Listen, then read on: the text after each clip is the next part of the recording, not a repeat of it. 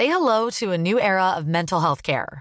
Cerebral is here to help you achieve your mental wellness goals with professional therapy and medication management support. 100% online. You'll experience the all new Cerebral Way, an innovative approach to mental wellness designed around you. You'll get a personalized treatment plan from a therapist, prescriber, or both in a safe and judgment free space. Your cerebral therapist or prescriber will outline a customized plan with clear milestones along the way so you can get to feeling your best. With Cerebral, you're not alone in your mental health journey. We're here to empower you to live a fulfilling life. So take that first step towards a brighter future and sign up today at cerebral.com slash podcast and use code ACasts to get 15% off your first month. Offer only valid on monthly plans. Other exclusions may apply. Offer ends July 31st, 2024. See site for details. Bonjour à toutes et à tous, bienvenue si vous nous rejoignez. Je suis ravie de vous retrouver en cette semaine entre les fêtes. Avec moi autour de la table Bernard Cohen-Haddad. Bonjour. Bonjour Barbara. Vous êtes président du Cercle de réflexion Étienne Marcel. À vos côtés Sandra Buisson. Bonjour. du service police-justice de la rédaction. Louis Morin est également avec nous. Bonjour. Bonjour, bonjour Barbara. Journaliste. Et puis ce, ce plateau est très très complet. De l'autre côté de la table, Laurent Ozon. Bonjour. Bonjour. Essayiste et maître Dylan Slama. Bonsoir. Bonjour. Bonjour. Euh, bonsoir encore. Euh, Vous êtes vous avocat? Merci d'être avec nous. À la une de ce lundi euh, 26 décembre, cette marche blanche qui se déroule en ce moment dans les rues de Paris en hommage aux trois membres de la communauté kurde tués vendredi. Nous rejoindrons dans un instant sur ce rassemblement Régine Delfour. Un bilan euh, 2022 dramatique sur le plan de la criminalité dans les Bouches-du-Rhône et plus précisément à Marseille. La préfecture dénombre 60 homicides ou tentatives d'homicide qui seraient liés au trafic de stupéfiants. Nous y reviendrons. Et puis des affiches représentant la, la nativité font de nouveau polémique en Vendée. Certains y voient une atteinte au principe de laïcité cher à notre République. Jusqu'où s'étendent la culture et l'histoire? Où commence la défense de la laïcité? Nous en débattrons ensemble.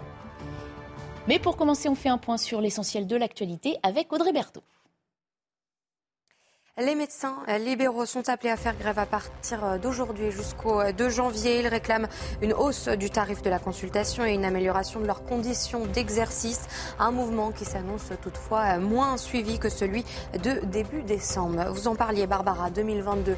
Année noire pour les règlements de compte dans les Bouches du Rhône. C'est ce que révèle un article du Monde. La préfecture de police recense depuis le 1er janvier 60 faits d'homicide ou de tentatives d'homicide liés au trafic de stupéfiants qui ont causé la mort de 29 personnes.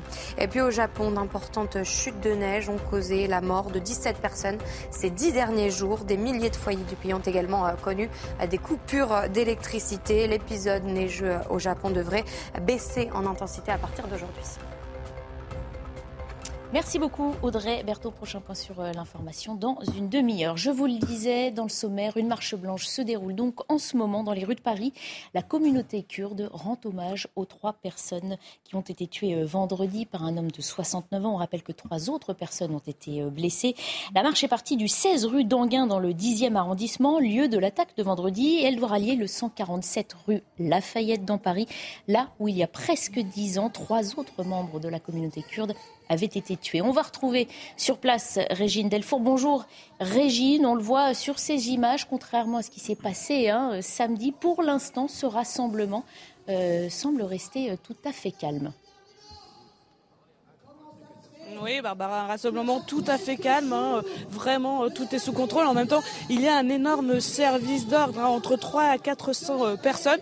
Vous les voyez sur les images de Léo euh, Marcheguet, euh, ces personnes qui ont un, gilet violet. Euh, là où le violet, je vous le rappelle, c'est la couleur de la femme au Kurdistan. On les voit aussi ce violet sur, sur les drapeaux, le drapeau avec les, les portraits des trois femmes qui ont été assassinées en 2013. Alors, vous l'avez dit, Barbara, cette marche blanche est une marche assez symbolique puisqu'elle est partie du 16 rue d'Anguin. Elle doit aller arriver jusqu'au 147 rue Lafayette, là où en 2013, le 9 janvier 2013, trois femmes du PKK, du Parti travailliste des travailleurs kurdes du Kurdistan, avaient été assassinées. Il va y avoir, on est vraiment à côté, là on est boulevard Magenta, on est à quelques centaines de mètres hein, de la rue Lafayette. Il va y avoir des prises de parole pendant après l'arrivée, pendant une grande partie de l'après-midi, puisque ici, la communauté kurde veut vraiment se faire entendre, se faire entendre par le gouvernement français, puisqu'ils ne se sentent pas en sécurité ici en France. Merci beaucoup Régine Delfour. Merci également à Thibault euh, Marcheguet qui vous accompagne. On n'hésitera pas à revenir vers vous évidemment. Et vous-même, vous pouvez nous faire signe si euh, la situation évolue. On ne l'espère pas euh, puisque Bernard Cohen-Ada nous rappelle que samedi, un précédent rassemblement hein, près de la place de la République, qui se voulait pacifiste hein, lui aussi, avait dégénéré. On ne peut que se féliciter que ça se passe plutôt bien. On rappelle que la communauté kurde rend donc hommage aux trois victimes de vendredi. Oui, Barbara, euh, c'est une marche pacifique, une marche blanche, c'est censé ne pas faire de dégâts collatéraux. On a vu que samedi, paradoxalement, euh, c'était encore des, scènes de guérilla urbaine à Paris et surtout euh, près des Champs-Élysées. Moi, ce qui m'inquiète, c'est alors qu'on est dans l'émotion, dans le recueillement et aussi dans la peine pour toute cette communauté-là qui est intégrée sans problème dans la vie parisienne et francilienne, on a souvent, et on peut le regretter, en marge de ces manifestations, euh, des, exactions. Euh, c'est pour ça que nous, on appelle euh, à la création d'états généraux de la vie démocratique et de la sécurité économique. Encore aujourd'hui, sur le trajet de cette manifestation, un ensemble des commerces et des services sont fermés. On est à quelques jours encore du premier de l'an et on est dans cette période des fêtes où généralement c'est la période où on doit venir faire des cadeaux, on doit faire des achats et c'est vraiment encore une période neutralisée. C'est là, moi, ce qui me gêne, c'est qu'une fois de plus, euh, euh, on voit bien que malgré euh, l'intervention de la préfecture de police, dès qu'il y a un événement particulier, il peut y avoir aux alentours de ces événements des exactions qui créent un problème sur l'activité économique et donc la sécurité des riverains. On le rappelle. des hein, commerçants, On le rappelle, cette marche blanche se déroule pour l'instant tout à fait euh, euh, normalement. C'est vrai que le service de sécurité est important, c'est ce que rappelait Régine Delfour.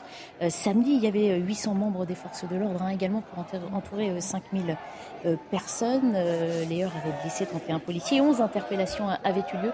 Laurent Ozon, on parle là aussi d'une communauté qui réclame d'être mieux entendue par l'État français. Oui, alors il y a chez, dans la communauté kurde actuellement, d'abord c'est une communauté qui est très fortement politisée, il hein, faut le savoir, c'est-à-dire que euh, s'il y a des débordements aujourd'hui, il y a euh, de fortes chances que euh, ça ne passe pas, ça, ça, se fasse en dehors de consignes politiques. Hein. C'est-à-dire que c'est une communauté qui est très structurée politiquement. Donc effectivement, on espère, et pour l'instant ça a l'air de bien se dérouler, qu'il n'y aura pas de débordement, mais on sait que cette communauté est très tenue. par ailleurs, ce qu'ils demandent, visiblement, c'est que la lumière soit faite sur ce qu'ils, eux, ne considèrent pas comme un fait divers. Hein. Et pour reprendre l'expression d'un article que vient de mettre en ligne Jean-Luc Mélenchon il y, a, a deux, ou trois heures, ce n'est pas un fait divers. Euh, l'interprétation euh, de la communauté turque euh, de cet attentat, de, cette, de, cette, de ce triple assassinat, est politique. Et c'est normal parce que c'est une communauté kurde, pardon, vous, vous avez dit turque. kurde et politique. C'est-à-dire pour la communauté kurde, pour une majorité de la communauté kurde, aujourd'hui, euh, cet assassinat est un assassinat politique ou en tout cas, il y a une forte suspicion euh, d'un fond euh, politique à ces, à, ces, à ces, assassinats. Et la version, je dirais, qui semble être, je la plus simple et la plus claire, a priori celle qui est donnée par les autorités françaises, ne semble pas leur, les satisfaire. Et donc, ils demandent plus de lumière, mmh. plus de clarté un doute s'installe.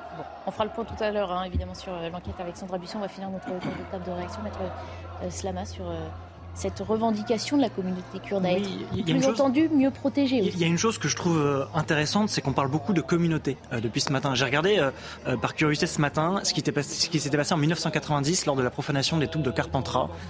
on avait eu une marche blanche également, mais on avait eu dans les rues 200 000 personnes. Et alors là, alors même que la communauté juive, je me des guillemets, euh, aurait pu se sentir euh, touchée euh, en, premier, on a vraiment toute la nation qui d'un bloc est sortie dans la rue, avec notamment le président Mitterrand. Et on voit que, c'était 1990, on a complètement changé d'époque. Aujourd'hui, on le dit ce matin et depuis quelques jours, c'est une communauté qui est touchée, avec des revendications politiques qui leur sont propres. Et effectivement, ce qui aurait pu, je mets le conditionnel, être considéré comme un fait divers est considéré comme un fait société. Mais c'est le cas désormais de tout ce qui peut être considéré comme un fait divers. Euh, lorsqu'une femme se fait tuer, on parle désormais euh, de féminicide. C'est le cas. Donc on a l'impression que tous les faits divers aujourd'hui sont politisés et euh, c'est à se demander si on n'a pas oublié peut-être ce qu'a dit Durkheim à son époque, à savoir que le crime c'est terrible à dire, mais que le crime est un phénomène, phénomène normal, je mets des guillemets parce que c'est le mot qu'il emploie dans une société, et que c'est une chose qu'il est impossible à éradiquer. Donc on voit vraiment qu'il y a une politisation aujourd'hui de, ce qui se passait, qui peut être tout, à fait légitime, une hein, récupération, qu'elle soit politique, sociétale ou idéologique ou communautaire. Oui, bien sûr, bien sûr, exactement. Mais en tout cas, on voit qu'il y a quand même, euh, ce, n'est plus la nation qui perd un homme, c'est vraiment une communauté. Et ça, ça me paraît particulièrement inquiétant et ça fait écho à ce qu'avait écrit euh, Jérôme Fourquet sur l'archipélisation de la société, etc.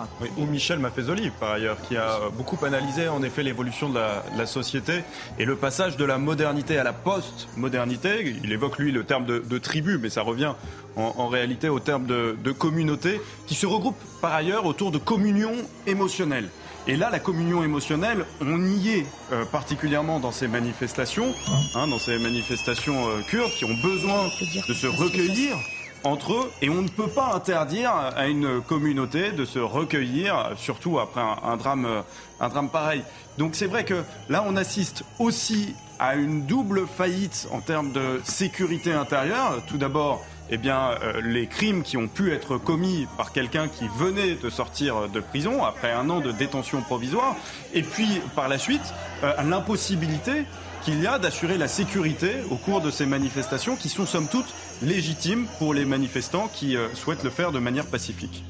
Alors justement, on parlait de, de, se faire entendre de la part d'une communauté, ça pourrait être n'importe quelle autre communauté présente sur le territoire français, de se faire euh, protéger aussi. On rappelle que cette communauté kurde, elle se sent menacée. Parmi les militants euh, tués vendredi, euh, certains avaient demandé de bénéficier d'une protection en vain, ce qui pose la question justement plus largement de la considération de la protection, mais aussi de la considération qu'un État peut accorder à ces communautés. Je voulais vous faire écouter Raphaël Steinville à ce sujet. Je crois que depuis toujours, la communauté kurde euh, a l'impression d'être euh, ballottée, euh, qu'on se joue d'elle régulièrement, que ce soit les grandes nations occidentales. Mm. Mais donc il y a toujours le, sentiment de, d'être, de, ne pas être prise au sérieux depuis toujours. Louis Morin, on parle de protection. On sait que l'État français n'a pas les moyens de surveiller, de protéger euh, chaque individu. Comment l'État français peut-il réagir à ce qui s'est passé vendredi Parce que cette communauté-là, mais plus largement d'autres Français, attendent une réaction? On parle beaucoup sur ces plateaux, effectivement, des, budgets alloués à la sécurité des budgets également euh, alloués euh, eh bien, euh, à la justice. Et on sait que, voilà, des chiffres qu'on cite souvent sur ce plateau, on est à, la moitié en termes de budget par habitant en France, budget pour la justice par rapport à l'Allemagne, par exemple. Donc effectivement, à partir du moment où on n'investira pas davantage dans le régalien, il ne s'agit pas hein, d'avoir une gabegie de finances publiques, mais il s'agit de recentrer eh bien, nos, finances sur l'essentiel. À partir du moment où on ne prendra pas conscience que la société a évolué et qu'elle est devenue eh bien, plus criminogène euh, et qu'il faut par conséquent s'adapter, eh bien, en effet, on risque de plus en plus d'arriver sur ce type de, fait divers qui, malheureusement, se produira dans des conditions pareilles.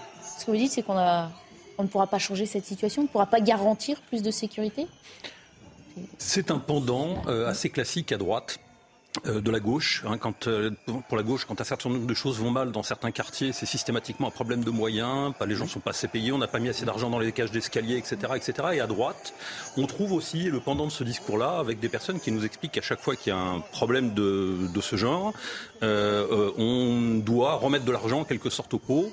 et ce discours-là ne passe plus parce qu'une partie de la population a constaté que euh, le régalien et l'État étaient défaillants dans nombre de domaines. On va parler peut-être tout à l'heure du secteur médical, euh, mais il y a beaucoup de domaines dans lesquels l'État est jugé défaillant aujourd'hui par les Français.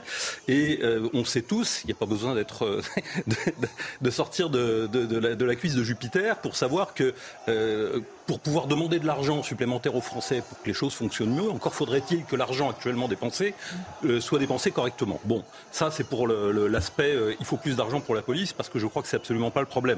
On a affaire là en fait à un phénomène de communautarisation classique, de balkanisation de la société, avec euh, concernant la communauté kurde un peuple sans État et comme tous les peuples sans État, eh bien, euh, ils sont les jouets euh, de l'Irak, de la Syrie, euh, des États-Unis, dans cette région, et sont ballottés en quelque sorte par des, comme des fétus de paille par l'histoire. Et manque de poids pour être entendu, c'est ce que vous sous-entendez en, soulignant cette absence d'État? L'absence d'État, et simultanément, je tiens quand même à le rappeler, la communauté kurde souffre, comme elle le dit, de problèmes de sécurité. Mm.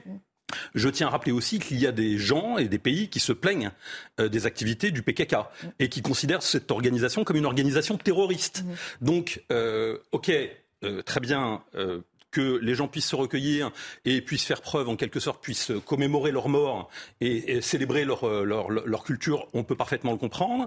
Mais n'oublions pas quand même que nous avons là affaire, au-delà de la communauté kurde, à une organisation politique marxiste dure mm. euh, et qu'on euh, n'a pas simplement affaire à de pauvres communautés victimes d'un attentat. Moi, je crois qu'il y a deux problèmes, et ça a bien été dit tout à l'heure, c'est qu'il y a un problème de sécurité politique, éventuellement de personnalité, vous l'avez dit, Barbara, qui peuvent être en France pour des raisons liées à leur opinion, ce qu'on appelle les réfugiés politiques. Et là, ce n'est pas le cas. On verra tout à l'heure ce que nous dira notre spécialiste police. Mais apparemment, ce n'est pas un crime politique, c'est bien un crime de fait divers. Euh, et là, c'est vraiment un autre problème. Et il y a bien entendu une volonté euh, de cette communauté de montrer euh, son émotion et aussi de remonter à des conflits qui nous dépassent. Et puis, il y a un deuxième point qui est le problème de l'ordre public et du maintien de l'ordre public, mmh. dire l'ensemble des manifestations et des dégâts collatéraux qui sont en marge de ces manifestations. Ce sont deux points. Et pour cela, je suis ou en amont de la protection des, sites. Hein. sans, protéger chaque individu, on peut euh, assurer la protection d'édifices. D'édifices euh, ou des riverains ou, de, simplement des, bâtiments publics. Mm. Et, on, voit bien, y compris des voitures euh, privées, avec ces scènes de carnage qu'on a vécues samedi.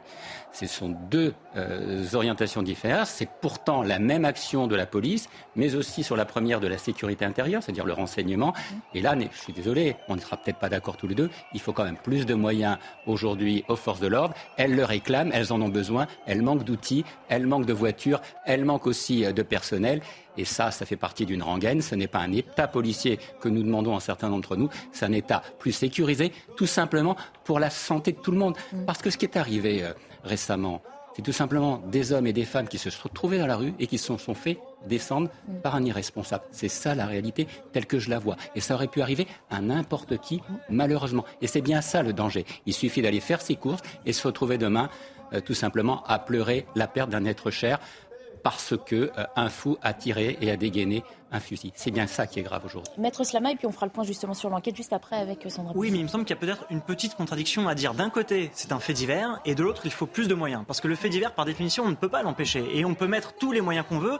Euh, le risque zéro, on n'y parviendra jamais. Et euh, on a beau nous dire qu'il venait de sortir de prison, moi j'aimerais répéter que 95%, voire plus de la population carcérale aura vocation et a vocation à sortir de prison. tous ceux qui ne sont pas en fait condamnés à la perpétuité.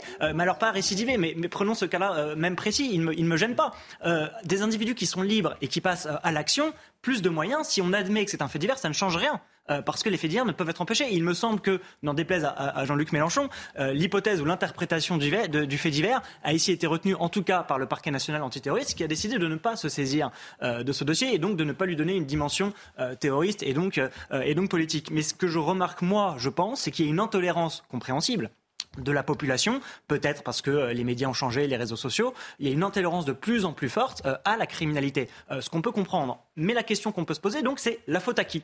Parce qu'aujourd'hui, les Français, et on peut le comprendre, ne supportent pas qu'on dise c'est la faute à personne. Mais est-ce que c'est la faute au ministère de la Justice qui fait sortir un homme lorsqu'il arrive au bout d'une peine ou d'un délai légal? La réponse est non. Est-ce que c'est la faute au ministère euh, de l'Intérieur qui ne peut pas mettre un policier euh, derrière chaque individu, ah, c'est le euh, discours même de Ségolène Royal il y a plus longtemps. la réponse est aussi non à la limite, si on peut chercher, je pense, peut-être euh, ce que l'on aurait pu faire de plus ou pu faire de mieux, oui, c'est un suivi peut-être des renseignements du ministère de l'Intérieur, des individus qui sortent de prison. Peut-être était-il fichier S, je pense que non, sinon euh, on l'aurait su. sinon on l'aurait su. Et là, peut-être qu'effectivement, il peut y avoir une faille. Est-ce qu'elle est liée à des considérations financières? Je, n'ai pas la réponse. On, pourrait peut-être, comme solution très basique, euh, imaginer simplement qu'avant d'en passer par la police, la surveillance, les caméras, les moyens, etc., etc., on puisse se poser la question de savoir si la société elle-même n'est pas de plus en plus criminogène et si, par exemple, euh, une immigration massive, la communautarisation et l'importation et l'importation, bah justement, euh, et l'importation massive de problématiques euh, via des communautés qui s'installent massivement sur le territoire n'est pas un facteur de conflit en tant que tel, et donc il faudrait peut-être euh, cesser euh, de faire n'importe quoi en matière de population et en matière de démographie sur ce territoire. Laurent Ozon, à minima, peut-être par conséquent augmenter le budget de la justice et le budget euh, de la police, ce qui est déjà demandé. Mettons de l'argent dans Frontex. Mais avec un budget triple, il serait quand même sorti. Euh, non, justement. Bah, pourquoi Mais non. Si, si, si. légal de détention provisoire. Et, exactement. et pourquoi ah, ah, Et pourquoi est-ce qu'on est arrivé à l'issue Pourquoi est-ce qu'on est arrivé à l'issue du délai légal de détention provisoire d'un an Parce qu'on a été incapable de terminer, de boucler cette enquête et de le traduire devant les tribunaux en moins d'un an. Pourquoi? À cause de la saturation des tribunaux. Donc évidemment que si on met davantage de moyens, on sera capable d'avoir une justice qui agit dans les, dans les, dans les délais euh, légaux et on sera capable évidemment d'éviter ce type de situation. Et, par ailleurs, il était sorti de prison en effet, mais sous contrôle judiciaire. Ce contrôle judiciaire, il y avait deux conditions l'interdiction de détenir une arme qui n'a pas été respectée et l'obligation à des soins psychiatriques qui n'a pas non plus été respectée. Alors vous allez me dire, en effet, il est sorti euh, à peine dix jours auparavant, mais peut-être qu'on aurait pu insuffler cette dynamique, insuffler euh, cette, cette obligation, ce suivi de soins psychiatriques avant même qu'il sorte de prison, de manière à ce que cela soit, soit mis en œuvre. Alors on a la chance d'avoir une experte sur le plateau, Sandra Bisson, service police-justice de CNews. On va justement faire le point euh, sur euh, l'enquête. La garde à vue de l'homme de 69 ans, donc auteur présumé euh, de la fusillade, a donc été levée ce matin. Quelle est la prochaine étape? Oui, il était présenté ce matin à un juge d'instruction au terme de, cette garde à vue qui a, duré donc de vendredi à, ce lundi matin. Elle a été interrompue quelques heures pour son placement euh, à l'infirmerie psychiatrique de la préfecture de police de Paris parce qu'à un moment donné dans sa, garde à vue, son état psychologique ne permettait plus de, poursuivre son audition. Euh, là, il a été présenté à un juge d'instruction en vue euh, d'une éventuelle mise en examen, notamment pour assassinat et tentative d'assassinat en raison de la race, de l'ethnie, de la nation ou de la religion. Et le parquet a requis qu'il soit placé en détention provisoire le temps de la poursuite des investigations, puisque là, il y a une ouverture d'informations judiciaires. Ça veut dire qu'on ouvre euh, sur une enquête euh, plus longue, avec beaucoup plus de, moyens. Et il y a euh, d'autres points à investiguer encore dans cette affaire. Alors on, sait que dès, son interpellation, hein, le, suspect avait indiqué avoir agi euh, euh, parce qu'il était raciste, d'où la première qualification hein, euh, donnée à cette enquête de racisme. On sait que la communauté kurde demande qu'on aille au-delà. C'est ce qu'il a déclaré au primo-intervenant. Ensuite, il a eu d'autres déclarations en garde à vue auprès des, des enquêteurs de la brigade criminelle. Il a martelé qu'il avait une haine des étrangers selon son terme, pathologique. Euh, il a basculé, selon lui, quand il a été victime d'un cambriolage en 2016. Euh, il a dit aussi aux enquêteurs, avant de me suicider, j'ai toujours eu envie d'assassiner des migrants, des étrangers depuis ce cambriolage. Et quand on lui a posé la question des étrangers visés, il a dit qu'il parlait des étrangers non européens.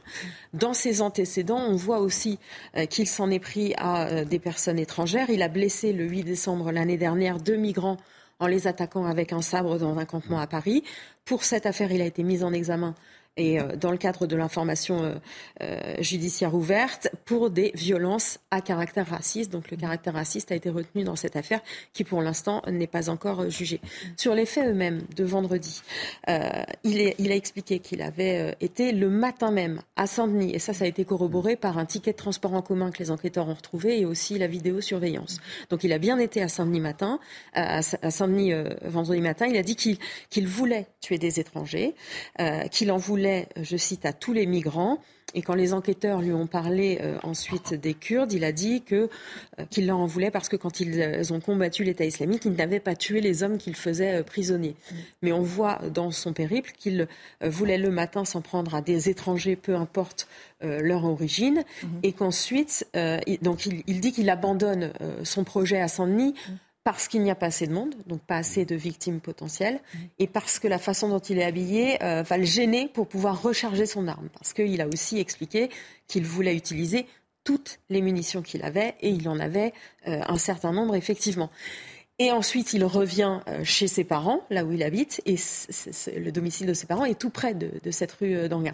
Mmh. Et donc, il va ensuite passer à l'acte dans cette rue. Il voulait manifestement, selon ses déclarations, donc s'en prendre à des étrangers. Est-ce qu'il voulait nommément cibler les Kurdes? Ça, c'est euh, une piste qu'il va falloir investiguer plus avant. On sait qu'il ne connaissait pas individuellement euh, ses victimes. On a vu qu'il en a tué euh, dans euh, le centre culturel, qu'il a ensuite continué son périple chez un, coiffeur. Et d'ailleurs, c'est une de ses victimes qui a réussi à le désarmer. on rappelle aussi que le garde des Sceaux, hein, sur notre antenne en direct samedi, rappelait que justement le changement de qualification éventuelle de racisme vers terrorisme appartenait, c'est ce qu'il a évidemment rappelé, au PAT et au parquet de Paris, mais donnant là peut-être une une rassurance, une assurance en tout cas à la communauté kurde qu'on entendait, qu'on enquêterait et qu'on essaierait d'en avoir le fin mot, ce qui n'a pas été le cas euh, sur ce qui s'est passé il y a dix ans. C'est vrai que cette communauté kurde dit euh, il y a un secret défense sur les attaques d'il y a dix ans et qu'elle ne le gère pas. Et c'est ça qui ajoute beaucoup de suspicion, évidemment. Hein. c'est ce précédent, euh, cet acte criminel qui, qui s'est produit il y a dix ans, et sur lequel il y a toujours un secret défense et sur lequel la vérité n'a toujours pas éclaté au grand jour, qui ajoute beaucoup de suspicion pour la communauté kurde, qui pense euh, majoritairement euh, dans ces manifestations qu'il s'agit en, réalité d'un attentat qui aurait été orchestré euh, par la Turquie, probablement via des liens que le suspect se serait fait en prison durant son année de, prison. C'est la théorie hein, qu'ils mettent en, avant. pour le moment, comme vous l'avez rappelé tout à l'heure, rien ne se dirige vers la confirmation de, de cette hypothèse. Ce qu'il faut souligner par ailleurs, c'est que le suspect, dès qu'il a été interpellé, l'assaillant, a mis en avant, en effet, euh, son mobile raciste. C'est assez curieux, c'est assez étrange, parce que c'est un facteur aggravant, donc il s'auto-incrimine volontairement, mmh. comme pour expliquer euh, son geste. Et c'est aussi ça qui ajoute à nouveau de la suspicion euh, pour la communauté kurde qui se dit c'est quand même curieux que quelqu'un vienne s'auto-incriminer avec un facteur aggravant. Est-ce que ce ne serait pas un mobile de façade pour dissimuler la vérité? Voilà également euh, d'autres éléments euh, effectivement de, suspicion. Il y, a, une tension, euh, il y a une tension dans la communauté kurde dans l'ensemble du monde. Et bien avant cette, cet acte-là, depuis plusieurs semaines, à cause de l'actualité de cette communauté dans un certain nombre de pays, en Irak, en Iran, en Turquie et ailleurs, il y a une actualité, je dirais, très tendu, on va dire, pour cette communauté qui est sur ses gardes déjà depuis euh, euh, des semaines, des années, vous allez me dire, mais plus particulièrement, spécifiquement depuis des semaines. Et, euh, et cette, tension, cette inquiétude, cet attentat intervient juste à ce moment-là et pile dix ans après ce crime à Paris. Et donc, évidemment, si vous mettez tout ça dans une petite machine à calculer pour faire des, des, calculs de probabilité, vous vous dites, euh, ça paraît un peu énorme. Donc forcément, il y a un doute et il est ce double est, d'autant plus renforcé qu'on a affaire, comme je le disais euh, tout à l'heure, à une communauté qui est ultra politisée, qui est habituée à, je dirais, aux, bandes, aux doubles bandes, aux triple bandes et aux sous-bandes depuis des, des, décennies. Et donc pour eux, rien n'est jamais aussi simple que ça. Rien n'est jamais aussi simple que ça. Et il y a d'autres théories qui circulent euh, dans cette communauté sur euh, la façon dont euh, cette, cette affaire aurait pu se dérouler. Voilà. Mais une chose est sûre, c'est que pour eux, ça n'est pas aussi simple que ça. Et donc, ils demandent je crois que c'est aussi le sens du papier de Jean-Luc Mélenchon de ce matin. Il demande que euh, le parquet antiterroriste soit saisi et que euh, des recherches approfondies soient effectuées. Ah, ça a été demandé hein, dès dans cette affaire. Euh, juste après cette, la, fusillade. On va continuer d'en parler dans un instant. On ira également retrouver Régine Delfour sur place dans cette marche blanche. D'abord la pub et à tout de suite. On reprend nos débats en plateau dans un instant, mais comme il est 13h30, on retrouve Audrey Berthaud pour le point sur l'info. Au lendemain de Noël, la revente de cadeaux est en hausse par rapport à l'an dernier. Le site de commerce en ligne Rakuten France y voit un signe de l'érosion du pouvoir d'achat face à l'inflation. Certains préfèrent récupérer de l'argent plutôt que conserver un cadeau qui ne leur plaît pas vraiment. À 15 heures, hier, plus de 650 000 nouvelles annonces avaient été déposées. Au Royaume-Uni, aucun Eurostar ne circulera euh, aujourd'hui. Les employés du gestionnaire du réseau dénoncent une perte du pouvoir d'achat. Des dizaines de milliers de Britanniques sont donc bloqués. Au total, 43 trains reliant Londres à Paris, Bruxelles et Amsterdam ont été annulés. Enfin, aux Philippines, 8 personnes ont perdu euh, la vie dans des euh, inondations. Près de 46 000 ont dû euh, fuir leur maison. 19 personnes sont également portées disparues après une semaine de fortes pluies saisonnières dans les régions du sud et de l'est de l'archipel. Au mois d'octobre, une violente tempête tropicale avait déjà causé la mort de 150 personnes. Merci beaucoup Audrey Berthaud. On va reprendre la direction des rues de Paris, retrouver Régine Delfour qui suit cette marche blanche qui se déroule donc dans le 10e arrondissement. Une marche en hommage aux trois euh, victimes tuées vendredi devant un centre culturel kurde. Régine Delfour, vous nous confirmez que cette marche se déroule euh, tout à fait euh, calmement oui, Barbara, tout à fait calmement. Et nous sommes arrivés au 147 rue Lafayette. C'était le, le point d'arrivée de cette marche blanche, puisqu'il y a presque dix ans, le 9 janvier 2013, trois femmes appartenant au Parti travailleur kurde avaient été assassinées ici. Et aujourd'hui, la communauté kurde a voulu faire une marche symbolique, un lien pour montrer qu'il y avait un rapport entre entre ces euh, six personnes qui ont été tuées. Pour elle, ce n'est pas du tout euh, vendredi ce qui s'est passé un acte raciste, mais plutôt un acte, il parle ici d'acte terroriste. Et ils réclament une protection, ils veulent la lumière sur ce qui s'est passé. Une marche donc qui, s'est déroulée pendant plus d'une heure et demie, puisque c'est quand même assez très proche, hein, la rue d'Anga à la rue Lafayette, sans aucun euh, problème, puisqu'il y a à peu près 3 à 400 personnes qui, oh, qui euh, ici hein, un service d'ordre entre de femmes et d'hommes. Et ici, euh, ce sont des prises de parole qui vont se dérouler pendant un petit moment, mais la pluie vient de s'inviter. Donc euh, je ne sais pas si cette, ce rassemblement va durer encore plusieurs heures. Merci beaucoup, Régine Delfour. Merci également à Thibault Marcheguet qui euh, vous accompagne. Maître Slamé, une dernière réaction avant qu'on passe aux autres sujets de l'actualité. Oui, peut-être rapidement parce qu'on parlait du profil de l'individu euh, et notamment de la capacité qu'il a eu à s'auto-incriminer en disant que euh, lui-même a pu faire ça parce qu'il était raciste. Bon, la première chose, c'est que je ne crois pas qu'il soit fin juriste, ni même qu'il ait eu l'intention de se protéger après avoir commis son crime. Donc ça peut être un élément d'explication. Mais un deuxième plus intéressant et dont on entendra peut-être parler, c'est que sa garde à vue a été levée parce qu'il était passé en hôpital psychiatrique. Mhm. Et donc ça interroge sur le profil psychiatrique et peut-être qu'il y aura des expertises et qu'à un moment on découvrira ou on se penchera sur la question de savoir s'il y a pu y avoir une abolition ou une altération du discernement. Parce que c'est vrai que c'est un comportement qui peut interroger de s'auto-incriminer à ce point-là et euh, de ne pas chercher à se euh, euh, sauver ou à s'enfuir. Mais justement, si on a une abolition ou une altération du discernement, on pourrait réentendre parler de cette situation et ça pourrait donner lieu à un deuxième, je mets des guillemets, mais scandale, à la suite de ce qui s'était passé avec l'affaire Alimi. je dis pas qu'on y est, mais en tout cas, ça pourrait en prendre la route. Bah, on a tous entendu en tout cas le témoignage du père hein, de cet homme qui a décrit un homme renfermé, qui mm. n'était pas tout à fait comme tout le monde. Donc c'est sûr que cette expertise psychiatrique, alors les expertises psychiatriques et psychologiques, elles auront lieu de toute façon. C'est une information judiciaire euh, qui est ouverte pour des faits criminels. Donc il y aura de toute façon euh, euh, ces expertises. en l'état, il n'y a pas d'éléments qui vont dans le sens d'une maladie psychiatrique ou d'une altération ou d'une abolition du discernement. Mais effectivement, ces questions, de toute façon, seront investiguées lors de cette information judiciaire.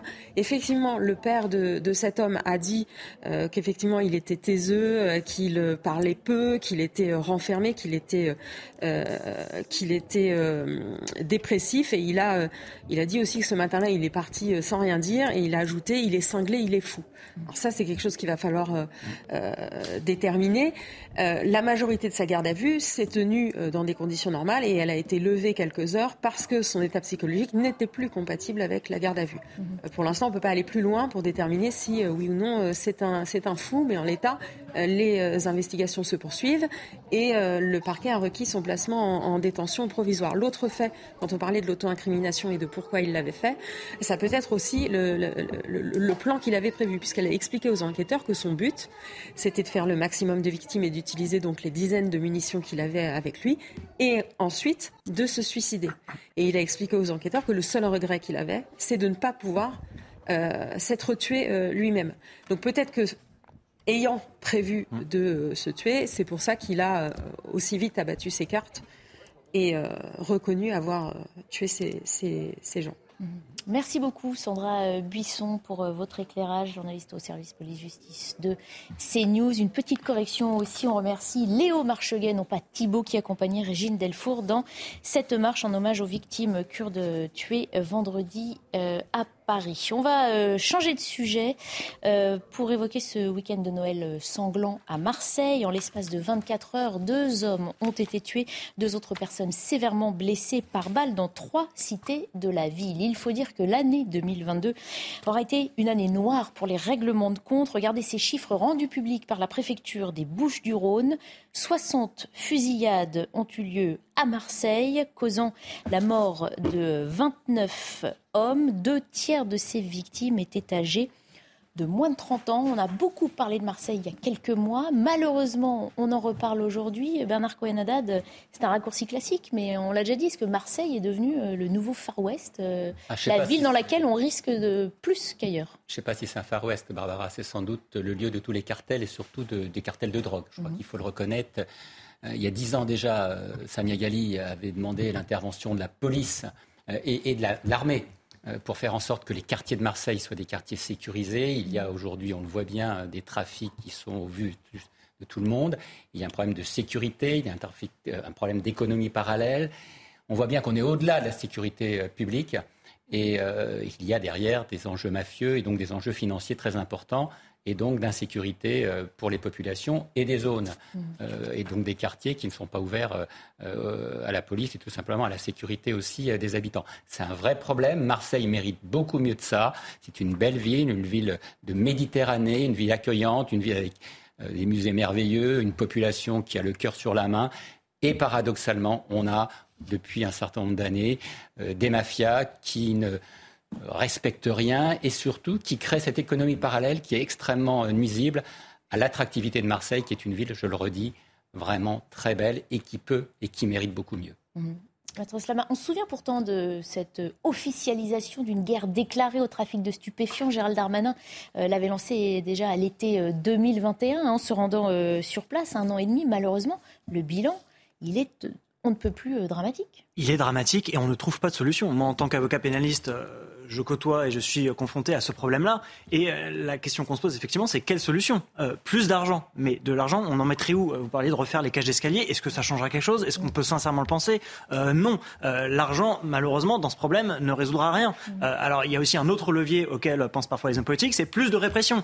mais là, je le dis, ça ne changera rien non plus. les juges sont extrêmement sévères avec les trafiquants de stupéfiants. Et je le vois, lorsqu'un individu est placé en détention, même pour une durée très longue, d'une certaine manière, c'est presque interdit de il y en a rapidement beaucoup d'autres qui viennent prendre exactement la même place. Euh, donc je pense qu'il faut vraiment un débat national, peut-être, qu'il faudrait ouvrir sur cette question des trafics de stupéfiants. Euh, Est-ce qu'on peut regarder... Un débat national les... voulait dire une énième réunion des concertations Non, alors on quand même pas régler le problème sur le terrain. Mais alors, pour, dire, pour, dire, alors, pour, pour, dire, un petit peu plus clairement ce que je pense, peut-être euh, regarder euh, ce que font les voisins et ce qui peut être fait du côté de la légalisation. Euh, et peut-être ah. qu'on peut ouvrir le débat là-dessus. Euh, je ne dis pas d'ailleurs que c'est une solution, ni que j'y suis favorable. Vous savez qu'on dit tout, hein. on mais, dit que ça résoudrait le problème et les autres vous disent euh, mais ce que, ce que je sais, en tout cas, moi, je, je, je, je n'ai pas de solution et je n'ai pas la, la, la, la, science infuse. Ce que je sais, en revanche, c'est que ni l'argent ni la répression ne fonctionnent. Donc, regardons s'il y a d'autres solutions. S'il y en a. Qu'est-ce qu'on a d'autre comme outil Eh bien, moi, je vous ai donné euh, ce troisième outil qui pourrait être une piste, euh, parce que des pays voisins, je crois, sont venus euh, à bout de ce fléau dans une large mesure dessus. Après, j'entends les arguments. Ah bah, ça va se développer sur la cocaïne, sur d'autres choses. J'entends les arguments, mmh. mais je pense que on ne peut pas faire l'impasse, au moins sur le débat, sur la discussion et sur euh, le fait de regarder ce que font les, les pays voisins. Bah, la discussion là, enfin, c'est pas nouveau. Elle est engagée. Simplement, euh, concrètement, dans les faits, ça ne change rien. Il y a des populations qui sont inquiétées dans leur quartier. Il y a des personnes qui continuent à perdre la vie, d'autres qui sont blessés, qui n'ont rien à voir avec. Des enfants qui se font descendre euh, dans les bas d'immeubles, il y a quand même un vrai problème. Il n'y a pas uniquement un problème de dépénalisation de la drogue, mais mm. il y a eu, il y a eu, euh, il y a eu quand même, sous la précédente mandature, des parlementaires qui ont essayé de, de porter des, des, propositions de loi sur la dépénalisation de la drogue. On voit que ça a été chopé. Aujourd'hui, c'est un problème de sécurité. Il y a des groupes mafieux qui utilisent la drogue comme moyen de revenu et donc euh, qui créent tout simplement un ordre qui est l'ordre mafieux. C'est là-dessus et c'est plutôt, excusez-moi, mais là-dessus on ne sera pas d'accord, un problème d'ordre public, de sécurité des riverains et des habitants dans ces dans ces bars d'immeubles qui sont des bars tout simplement où on doit vivre en toute sécurité et on peut garer sa voiture et non pas qu'il y ait à l'entrée, à la sortie euh, du quartier des passeurs et tout simplement des veilleurs qui vous empêchent de rentrer et qui empêchent aussi à la police de pouvoir pénétrer, y compris euh, aux services de santé et aux pompiers. Ça, ce n'est pas acceptable à Marseille ou ailleurs. Laurent Zon. Alors, bon, je suis désolé, mais je ne suis pas du tout d'accord. Je pense que ces problèmes-là ne pourront pas être traités en bout de chaîne. C'est-à-dire que là, tout ce, dont on est en train de parler, c'est qu'est-ce qu'on fait en bout de chaîne? Or, euh, ce n'est pas un problème de bout de chaîne. Hein, c'est un problème de début de chaîne et c'est sur ces questions de début de chaîne qu'il va falloir se pencher si un jour euh, des politiques euh, veulent réellement intervenir. Euh, on sait typiquement que si on parle du trafic de cannabis, on connaît le principal pays exportateur de cannabis et de très très très très loin, qui est, un, qui est le Maroc, auprès desquels je crois que les pressions politiques sont très mesurées, c'est le moins qu'on puisse dire, pour mettre fin à ces, à ces activités dans le RIF et, et, et ailleurs. Hein. Donc ça, c'est peut-être être une façon de s'attaquer au problème en début de chaîne. On peut aussi s'intéresser à ce qui fait que euh, des économies parallèles existent. Hein. Il y a un homme qui s'appelle Serge, Latouche, qui est un économiste français qui a écrit des bouquins tout à fait intéressants sur ce qu'on appelle les zones d'économie franche, la façon dont en fait lorsque euh, l'économie officielle en quelque sorte se retranche, n'inclut plus et ne donne plus de place euh, aux personnes, alors des économies parallèles, des économies de survie, des économies parasites, des économies mafieuses, mais aussi des économies de proximité euh, se développent pour continuer en quelque sorte à faire fonctionner tout ça. Et donc la nature a horreur du vide. On ne peut pas rester l'œil rivé sur le bout de chaîne, c'est-à-dire sur la sécurité la police, les matraques, les contrôles, euh, parce qu'on a derrière, à proximité, tout près, de l'autre côté de la Méditerranée, un pays qui sulfate euh, du cannabis dans toute l'Europe et dans le monde entier, et auprès desquels euh, on était, le moins qu'on puisse dire, extrêmement tolérant et extrêmement mesuré jusqu'à maintenant, petit 1, et petit 2, on a une situation de désespérance sociale qui s'explique, un, par le repli de l'économie officielle, et deux, aussi, toujours, par ailleurs, par une communautarisation qui est liée à une immigration massive qu'on n'est plus capable d'intégrer depuis déjà plusieurs décennies. Et c'est tout cela, sur tous ces paramètres-là, qu'il faut agir. on sait aussi que les pare-feux familiaux, euh, l'éducation nationale aussi, n'arrivent plus à garder dans leur giron ces jeunes, ces très jeunes adolescents, dont certains ont perdu la vie l'année dernière, euh, qui vont rejoindre ces réseaux. Mais il faudra, parce qu'il faudra un État totalitaire à un moment donné pour être capable euh, de faire vivre ensemble ou de garder des conditions de vie euh, euh, et de sécurité satisfaisantes. Il faudra s'accepter. Totalitaire, c'est peut-être un. Je, mais je ne dis pas que je le souhaite. On a envie de vivre dans un État mais précisément pas. précisément, si on veut éviter d'avoir à mettre toujours plus d'argent dans la police, dans les, dans les, dans les, dans la répression, dans le contrôle, dans les prisons, etc. Il y a un moment, il va falloir s'intéresser au début de chaîne. C'est ce que je veux dire. Parce qu'on n'a pas envie juste de vivre dans un État de droit avec des lois qui soient appliquées euh, applicable et appliqué, alors ça nécessite quelques moyens pour les faire appliquer. Mais le problème, c'est que notre État de droit connaît des failles et qu'il est faible mm. face à justement des organisations qui profitent de ces failles. Parce qu'il s'agit d'organisations, comme vous l'avez dit euh, tout à l'heure, Bernard, vous avez utilisé le terme de cartel, et je crois que le terme est adapté, c'est-à-dire qu'en effet, il y a des cartels qui se sont développés dans certains quartiers, dans certaines villes de France, alors que ça n'existait pas il y a encore plusieurs euh, décennies. Aujourd'hui, c'est un constat. Il y a dix ans, Samia Ghali euh, appelait en effet déjà à faire venir l'armée dans Marseille, ça avait choqué tout le monde. Samia Ghali, c'est quand même pas une représentante euh, d'extrême droite, c'est pas une dangereuse extrémiste.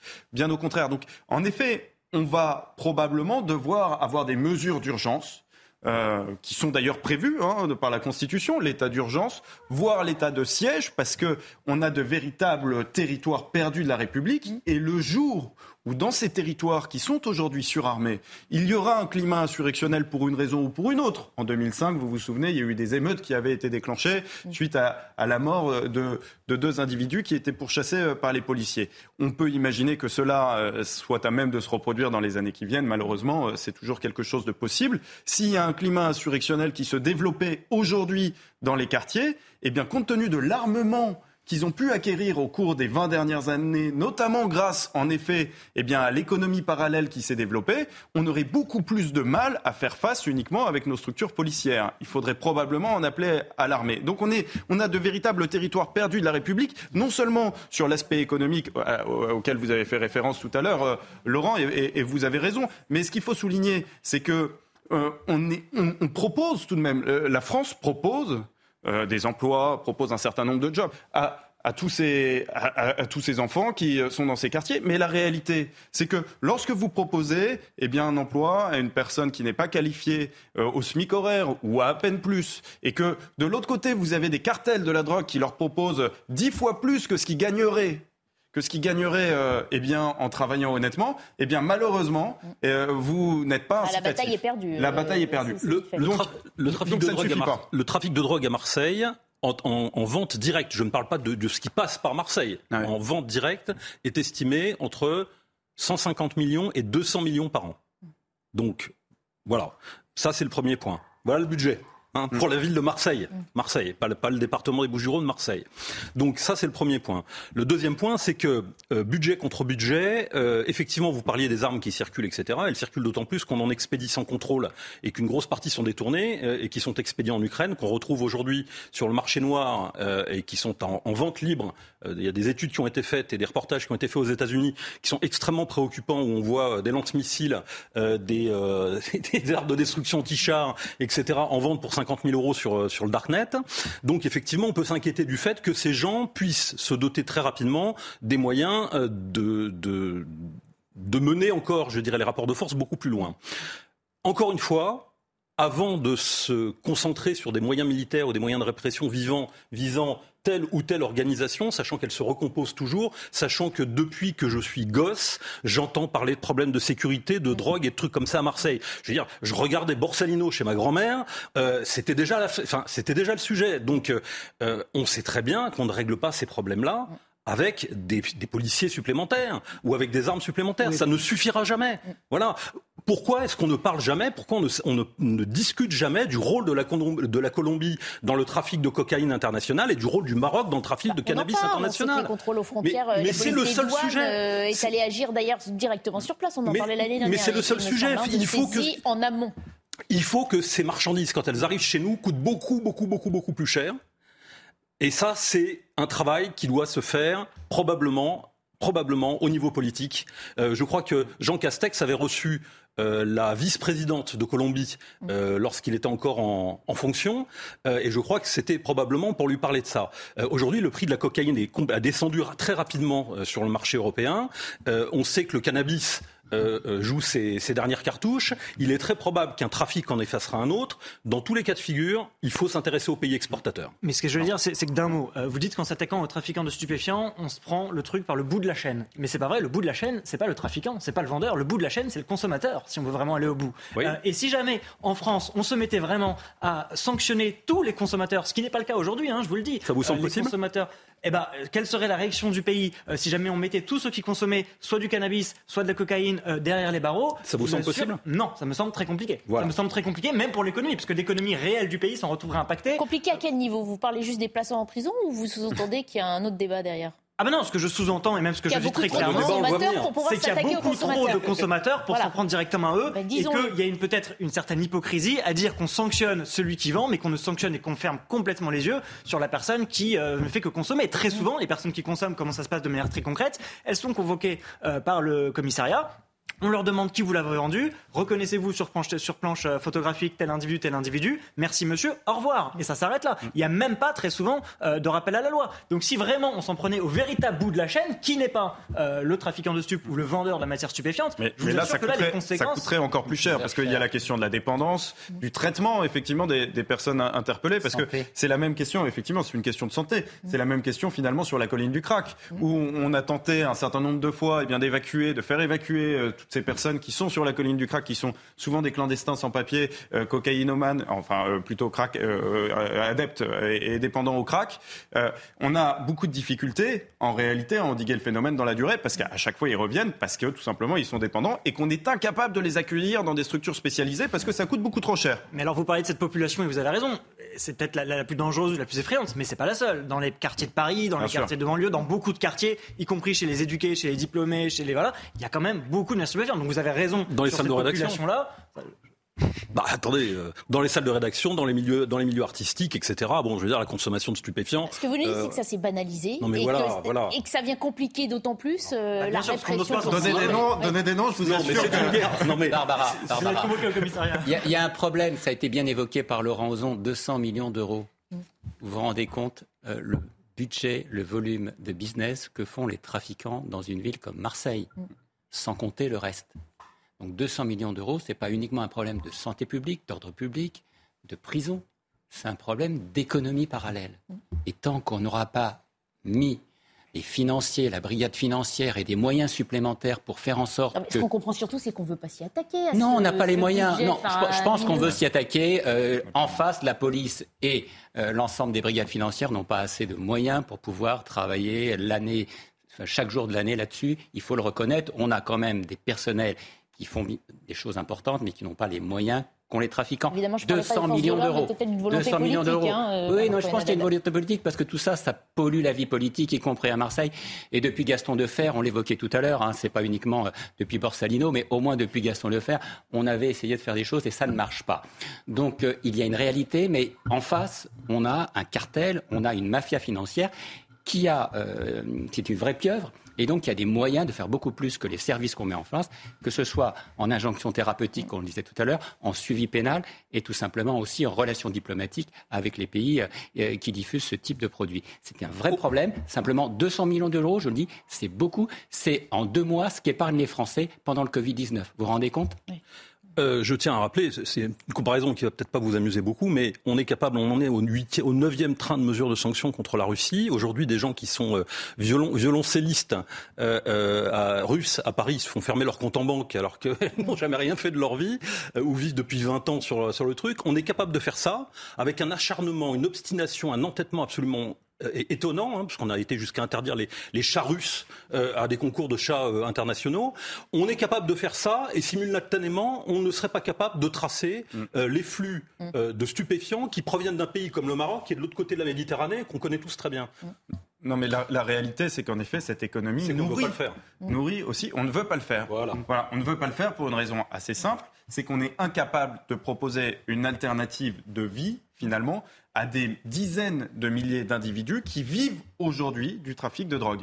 Et ça voudrait dire que demain, si vous le faites, vous savez très bien qu'il va y avoir des émeutes, qu'il va y avoir une insurrection, parce qu'ils vont sortir les armes qu'ils ont aujourd'hui dans les cités et qu'on n'est pas prêt aujourd'hui à mener ce combat. C'est d'ailleurs ce qu'avait dit Gérard Collomb. Gérard Collomb, au moment où il a démissionné, il avait dit euh, voilà, je suis absolument, euh, euh, je suis extrêmement inquiet de la situation de la France aujourd'hui dans un certain nombre de quartiers qui sont des territoires perdus de la République et en réalité qui euh, sont en lien avec le trafic de drogue. Il l'avait déclaré. Euh, Aujourd'hui, euh, on n'a plus trop de, de suite de, de, Gérard Collomb. Il s'est quand même exprimé il y a quelques semaines sur le, sur le sujet. Et effectivement, ça pourrait être intéressant de, de retourner le voir. il, avait il, y avait des chiffres qu'on n'a pas. Attendez, je, je voulais... malheureusement, on n'a plus beaucoup de temps. Hein. Les autres informations de la préfecture des Bouches-du-Rhône euh, sur cette situation 42 procédures pour homicide volontaire ou tentative d'homicide volontaire en bande organisée, donc sur l'année 2022. 85% des actes de délinquance relevés dans toutes les Bouches du Rhône euh, sont commis à Marseille. Et puis, euh, c'est 1172 armes saisies depuis le début de l'année. Rendez-vous compte, c'est plus 72% par rapport à 2021. Là, on a l'impression que ça, Alors, il y a une ça sort du cadre. Hein. Il y a une réalité aussi, c'est que Enfin, moi, je me souviens, il y a, 10 ans, j'avais interviewé euh, Jean-Claude Godin, le, le, maire de Marseille, sur justement déjà mmh. euh, les, les, les, tueries, les, les, fusillades qu'il pouvait y avoir entre les différents, euh, les différents trafiquants de drogue. Et il m'avait déclaré, vous savez, ce type de fusillade, ce type de crime, ça attriste surtout les familles, mais pas vraiment les Marseillais. Mmh. Sous-entendu, voilà, on va pas être très proactif pour aller les éviter parce que finalement, ça nous élimine euh, potentiellement des, des, dealers potentiels. Donc si effectivement ça a été euh, l'état d'esprit qui a régné pendant des années à Marseille. Borsalino. Voilà. Borsalino. Ça un dernier mot, Maître Slama, très court, parce qu'il faut qu'on parte. Oui, non, non, parce que vous parliez de Gérard Collomb, la phrase qu'il avait prononcée était aujourd'hui, nous vivons côte à côte, je crains que demain nous ne soyons face à face. C'est vrai que c'est extrêmement inquiétant, et quelle que soit notre opinion, nos divergences, je pense qu'il faut s'attaquer à ce problème-là. Euh, on parle de Marseille, mais c'est vrai dans beaucoup d'autres villes euh, de France, et les conséquences euh, à tous les niveaux sont terribles. Donc effectivement, il faut agir euh, sur ce sujet. Allez, on se quitte quelques minutes, et puis on évoquera ensuite cette nouvelle grève des euh, médecins libéraux. À tout de suite. Il est bientôt 14h. Bienvenue si vous nous rejoignez dans un instant. On évoque ce, ce nouveau mouvement de grève des médecins généralistes. Mais d'abord, le point sur l'info avec Alexis Vallée. L'homme soupçonné de l'assassinat de trois Kurdes vendredi doit être présenté aujourd'hui à un juge d'instruction. Une information judiciaire a été ouverte pour assassinat et tentative d'assassinat en raison de la race, l'ethnie, la nation ou la religion, ainsi que pour acquisition et détention non autorisée d'armes. L'homme de 69 ans avait confié aux enquêteurs ressentir une, je cite, haine des étrangers devenue complètement pathologique. Silence, consternation, puis explosion de colère. Plus d'un millier de militants insoumis et de la NUPES signent une tribune dans le monde. Ils dénoncent la décision du mouvement de n'exclure que temporairement Adrien Quatennens de son groupe parlementaire. Il y a plusieurs semaines, le député a été condamné pour violence conjugale. Dans le nord-ouest de l'Espagne, un car a fait une chute de plusieurs dizaines de mètres, terminant dans une rivière. Six personnes sont décédées, deux autres ont été blessées.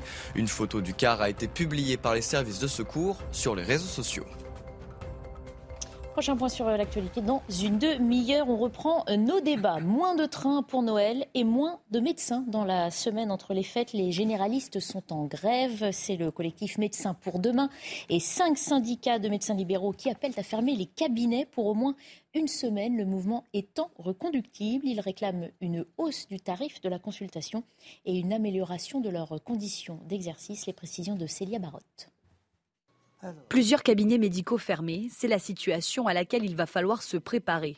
Comme les 1er et 2 décembre dernier, les médecins généralistes seront en grève et ce durant une semaine pour certains. On refuse d'être complice du sabotage de la médecine de France chaque fois que l'on accepte d'exercer dans les conditions dans lesquelles on exerce, en quelque sorte, on est complice de cela.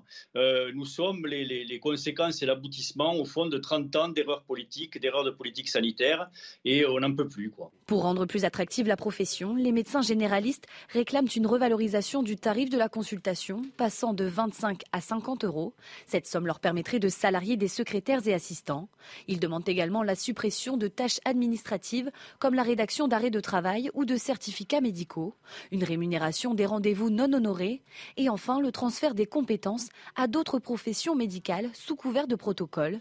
Pour les médecins généralistes, il y a un manque de considération de leur profession temps de miser sur cette médecine au moment où tous les politiques vous parlent de virage ambulatoire, c'est-à-dire de diminution des temps d'hospitalisation. Mais il faut que cette médecine libérale soit prête, il faut qu'elle soit financée, il faut qu'elle soit considérée, il faut qu'elle soit reconnue, toute chose qu'elle n'est pas aujourd'hui. Si leurs demandes ne sont pas prises en compte par le gouvernement, les syndicats de médecins libéraux promettent une continuité du mouvement sur plusieurs mois.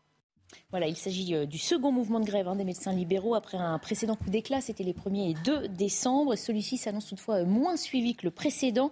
Bernard cohen est-ce que ça veut dire que l'appel des autorités à l'union sacrée, justement, de tous ces médecins pour soutenir un petit peu hein, la crise sanitaire n'est pas du tout entendu, n'a porté aucun fruit. Mais les professions indépendantes, et notamment les médecins, les libéraux, euh, vivent des moments difficiles dans leur cabinet, il faut le reconnaître. Aujourd'hui, euh, ce n'est pas facile d'être médecin de proximité, il y a une concurrence, il y a aussi des coûts supplémentaires, il y a un travail administratif qui est phénoménal par rapport au, au travail de santé et de diagnostic. C'est une réalité. On comprend l'émotion. Moi, je partage cette émotion.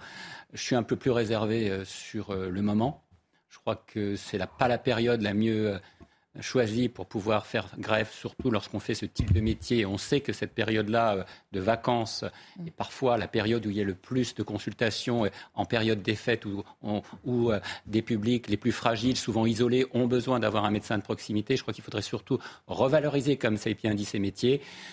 Attention aussi euh, au, coût euh, de l'acte qui ne peut pas faire exploser, mm. comment dirais-je, la facture de la sécurité sociale. Mais il y a une vraie nécessité de redonner à cette profession, qui est une profession noble, qui est une profession de santé, qui est une profession de sécurité, qui est aussi une profession d'accompagnement euh, de mm. personnes dans les quartiers, la valorisation qu'elle mérite. Aujourd'hui, ce n'est pas le cas, mais je pense sincèrement qu'on aurait pu attendre la rentrée. Aujourd'hui, ce n'est pas le meilleur moment de faire grève. Alors vous en parlez, on les voit à l'antenne, hein, les revendications justement de ces médecins grévistes. Regardez, ils demandent en premier lieu la revalorisation du tarif de la consultation, un doublement hein, de ce tarif qui passerait de pour eux, devrait passer de 25 à 50 euros.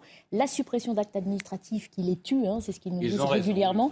La rémunération aussi des rendez-vous non honorés, puisque beaucoup de personnes ne préviennent pas qu'ils ne viendront pas au rendez-vous. C'est une perte de temps, disent les, les médecins, et d'argent. Et le transfert des compétences à d'autres professions médicales sous couvert de protocoles. On en a déjà parlé, hein, notamment dans la crise sanitaire, que des actes soient confiés aux infirmières, aux pharmaciens. Comment, comment on régit tout ça? Peut-être vos réactions, passer la consultation de 25 à 50 euros. Est-ce qu'on est prêt à payer 50 euros euh, il y a des mesures qui sont euh, intéressantes. Effectivement, l'allègement euh, des actes administratifs, on les comprend. On comprend également que pour certains médecins, euh, les rendez-vous non honorés peuvent devenir extrêmement handicapants dans une journée lorsqu'ils en ont plusieurs. Et ce qu'il faut souligner néanmoins, c'est qu'il y a de grandes disparités entre tous les médecins. Voilà, dire euh, la médecine libérale, c'est beau, mais en réalité, que vous exerciez à Paris ou dans une grande ville, ou que vous exerciez en province, dans des déserts médicaux, votre journée ne va pas du tout être la même, et votre rémunération non plus. Parce que vous avez des médecins qui peuvent se permettre d'enchaîner des consultations euh, toutes les 10 minutes ou tous les quarts d'heure, quand d'autres vont être obligés eh d'avoir des consultations beaucoup plus longues, de se déplacer parfois, euh, dans le cas euh, des, communes rurales, où effectivement le remboursement du, déplacement, des frais de déplacement n'est pas forcément à la hauteur compte tenu eh bien, du, du, kilométrage parcouru. Maintenant, il est vrai que lorsqu'on voit cette, mesure qui est demandée, la revalorisation du tarif de la consultation passant de 25 à 50 euros, je suis un peu je suis un peu déçu parce que par, nature, en réalité, j'aurais plutôt tendance à soutenir Mmh. Euh, ces médecins qui, pour un, bon nombre, en effet, ne sont pas dans une situation aisée. Mais quand je vois cette mesure, ça décrédibilise tout, le mouvement qui, sont en réalité en train de tenter de mettre en place. Il y avait déjà eu par ailleurs une grève de, la médecine libérale le 1er et le 2 décembre, mmh. qui était restée somme toute relativement inaperçue. Aujourd'hui, on voit qu'ils ont euh, la volonté eh bien, de, de remettre tout cela sur la table. Je pense qu'ils ont tort de demander une revalorisation du tarif de la consultation, euh, un doublement. Ils ont tort de le demander ou ils ont tort de demander ce doublement du prix? Ils ont tort de demander ce doublement. Parce qu'en réalité, la dernière hausse du tarif de consultation remonte à 2017. On était passé le 1er mai 2017 de 23 à 25, euros. Mm. Donc effectivement, euh, maintenant, ça fait euh, plus de 5 ans on pourrait tout à fait consentir à ce qu'il y ait une nouvelle hausse. Maintenant, on ne peut pas du tout imaginer un, doublement. Mm. C'est pas tenable. Après, on sait que certains spécialistes hein, euh, en poche 70, 80 euros, 100 euros dans les, grandes villes. Donc, euh, on, Et ça pose la peut comprendre que certains médecins disent. Euh, Mais ça pose aussi la question de l'accès à la médecine pour un, certain nombre de, patients qui sont obligés d'aller voir ces spécialistes et qui n'ont pas forcément les moyens. Mm. Là, ça pose non seulement aussi l'accès, la question de l'accès à, à, la médecine, mais ça pose aussi la question de nos finances publiques, mm. parce qu'il faut le rappeler quand même, ensuite il y a le remboursement par la sécurité sociale. On y revient, on arrive toujours à ces questions de moyens et de Laurent Ozon sur le, bah, moi, je trouve, des médecins. Je trouve que les médecins prennent en otage la population euh, au plus mauvais moment de l'année. Je trouve que c'est euh, lamentable vraiment lamentable de la part des organisations professionnelles médicales euh, d'accepter ou de mener ce genre d'affaires. On est en ce moment dans les hôpitaux en pic euh, bronchiolite, en pic euh, grippe, en pic Covid, et c'est le moment que ces gens-là choisissent pour euh, prendre des vacances prolongées pendant les fêtes. Hein. Euh, on espère qu'ils auront eu leur train. J'espère pour eux. J'espère, pour eux, j'espère pour eux qu'ils n'auront pas leur train pour partir dans leur résidence secondaire.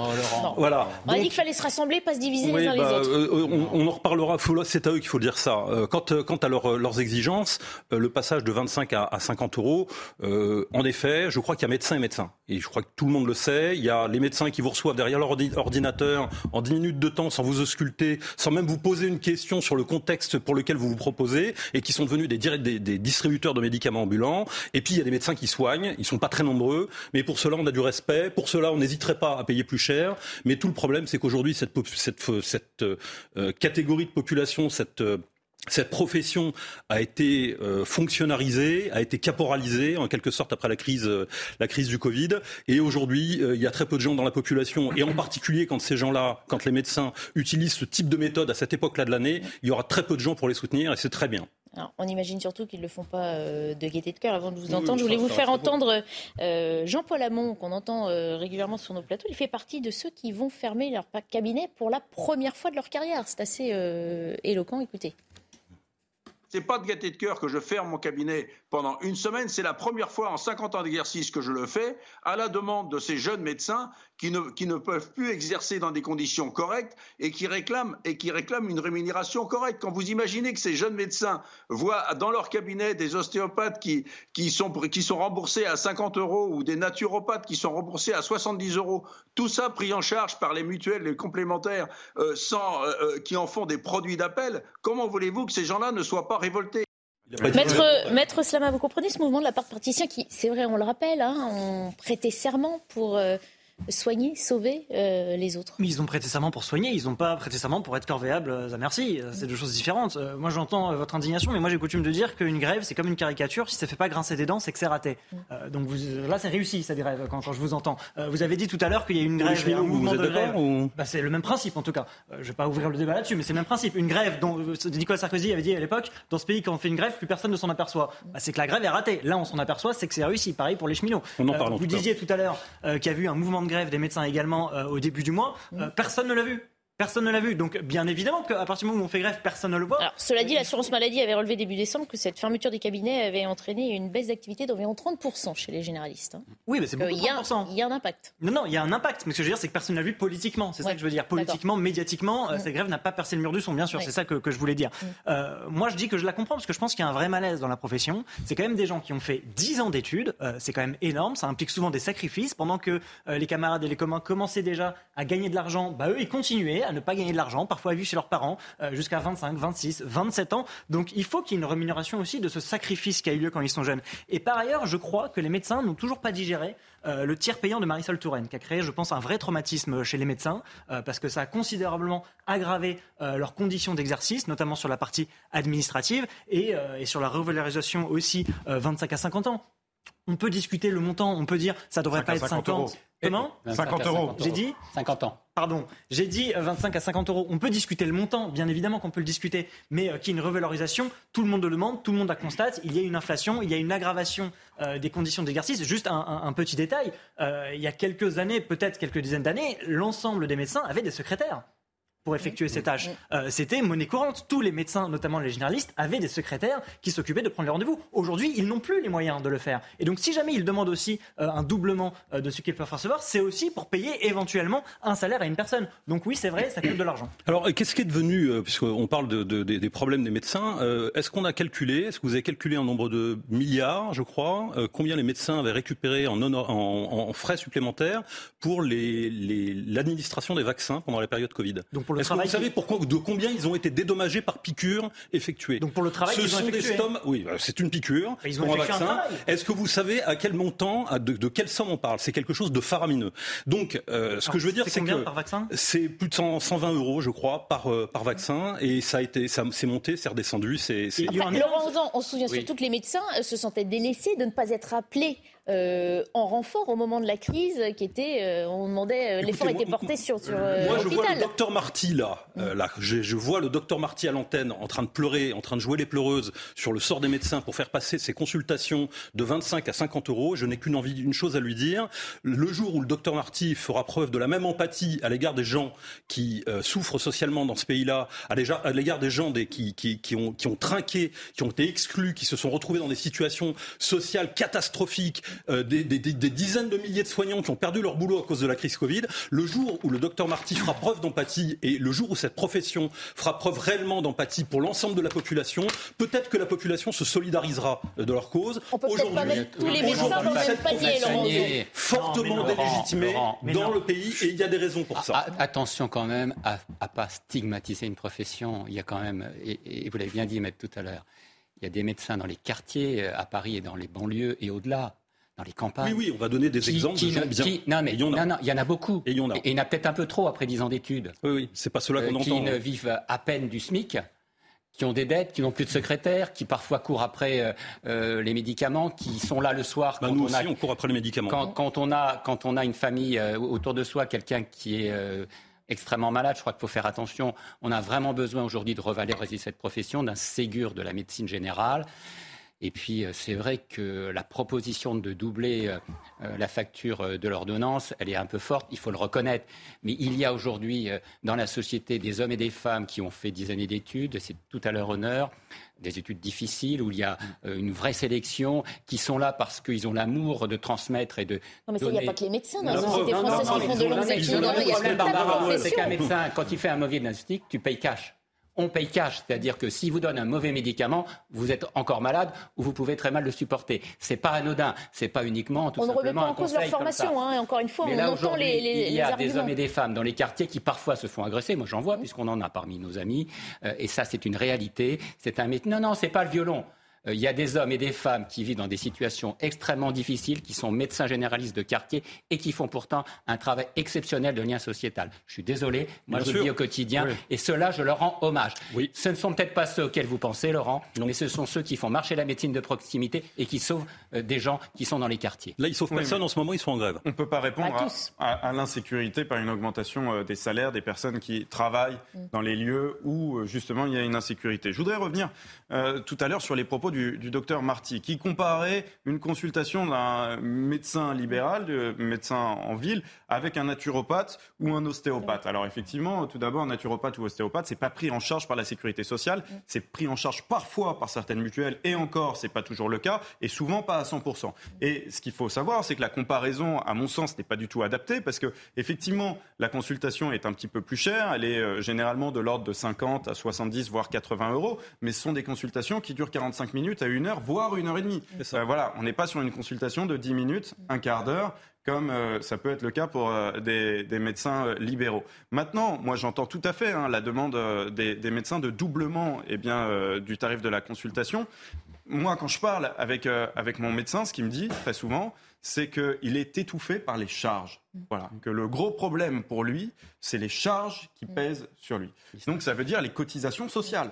Les cotisations sociales, elles sont vouées à quoi? Elles sont vouées justement à rembourser par la suite les euh, tarifs des consultations de ces médecins. Si on double le tarif de consultation, on va devoir encore augmenter les charges. Et donc on arrive finalement dans une spirale, dans un cercle vicieux, dans une spirale infernale qui par ailleurs aujourd'hui est un réel risque en termes inflationnistes, parce qu'on le voit bien, tout le monde demande des augmentations, des revalorisations salariales compte tenu de l'inflation. La réalité c'est que lorsqu'on augmente un salaire, eh bien, le coût pour les entreprises est supérieur à l'augmentation de salaire parce que vous avez toutes les charges euh, sociales, euh, cotisations euh, salariales et cotisations patronales à payer par l'entreprise. Et donc, l'entreprise se retrouve avec un coût du travail plus élevé, un coût de production plus élevé que ne l'a été l'augmentation du salaire, qui est elle-même obligée de répercuter cela sur les prix. Et vous avez ici un cercle vicieux, un cercle vicieux inflationniste qui fait que vous ne vous en sortez pas si vous euh, commencez euh, par céder euh, là-dessus. Une précision aussi, parce que vous avez comparé les durées de consultation. On sait que quelquefois les consultations sont courtes parce que les médecins sont aussi en sous-nombre hein, par rapport au rendez-vous et qu'ils disent ne pas avoir malheureusement plus de temps à consacrer aux médecins. oui, je, voudrais dire un mot.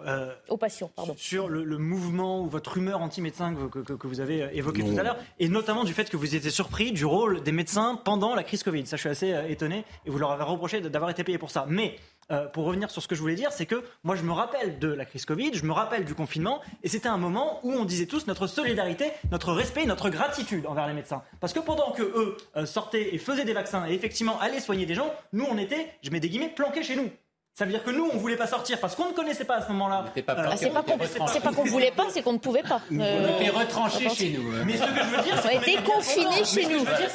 Ce que je veux dire, c'est qu'on était bien contents. Ceux qui prenaient des risques, à un moment, euh, ceux qui prenaient des risques à un moment où on ne connaissait pas encore cette maladie, où on ne savait pas comment elle se transmettait et quelles étaient ses conséquences, ceux qui prenaient ces risques-là, c'était aussi les médecins. C'était bien sûr les, caissiers, les infirmiers et tous ceux qui faisaient les, travaux, les, métiers dits essentiels, mais c'était aussi les médecins. Et donc on a eu un mouvement de solidarité et de gratitude à l'égard de cette profession euh, que je m'étonne aujourd'hui euh, s'être totalement anéantis, voire même euh, dans une certaine humeur anti-médecin, dans le rôle qu'ils ont eu pendant la crise Covid, à savoir, vous nous avez vaccinés, vous n'auriez pas dû être payé pour ceci. Il y, a eu une espèce de, mouvement de balancier qui, m'étonne beaucoup. On va d'une gratitude à presque un manque de reconnaissance qui me paraît problématique. J'évoquais plus précisément la caporalisation et la, je dirais, la, la fonctionnalisation auquel vous faites référence d'ailleurs euh, concernant leurs, la demande sur leurs actes administratifs. Typiquement, ça fait partie de ce processus de fonctionnalisation de la médecine.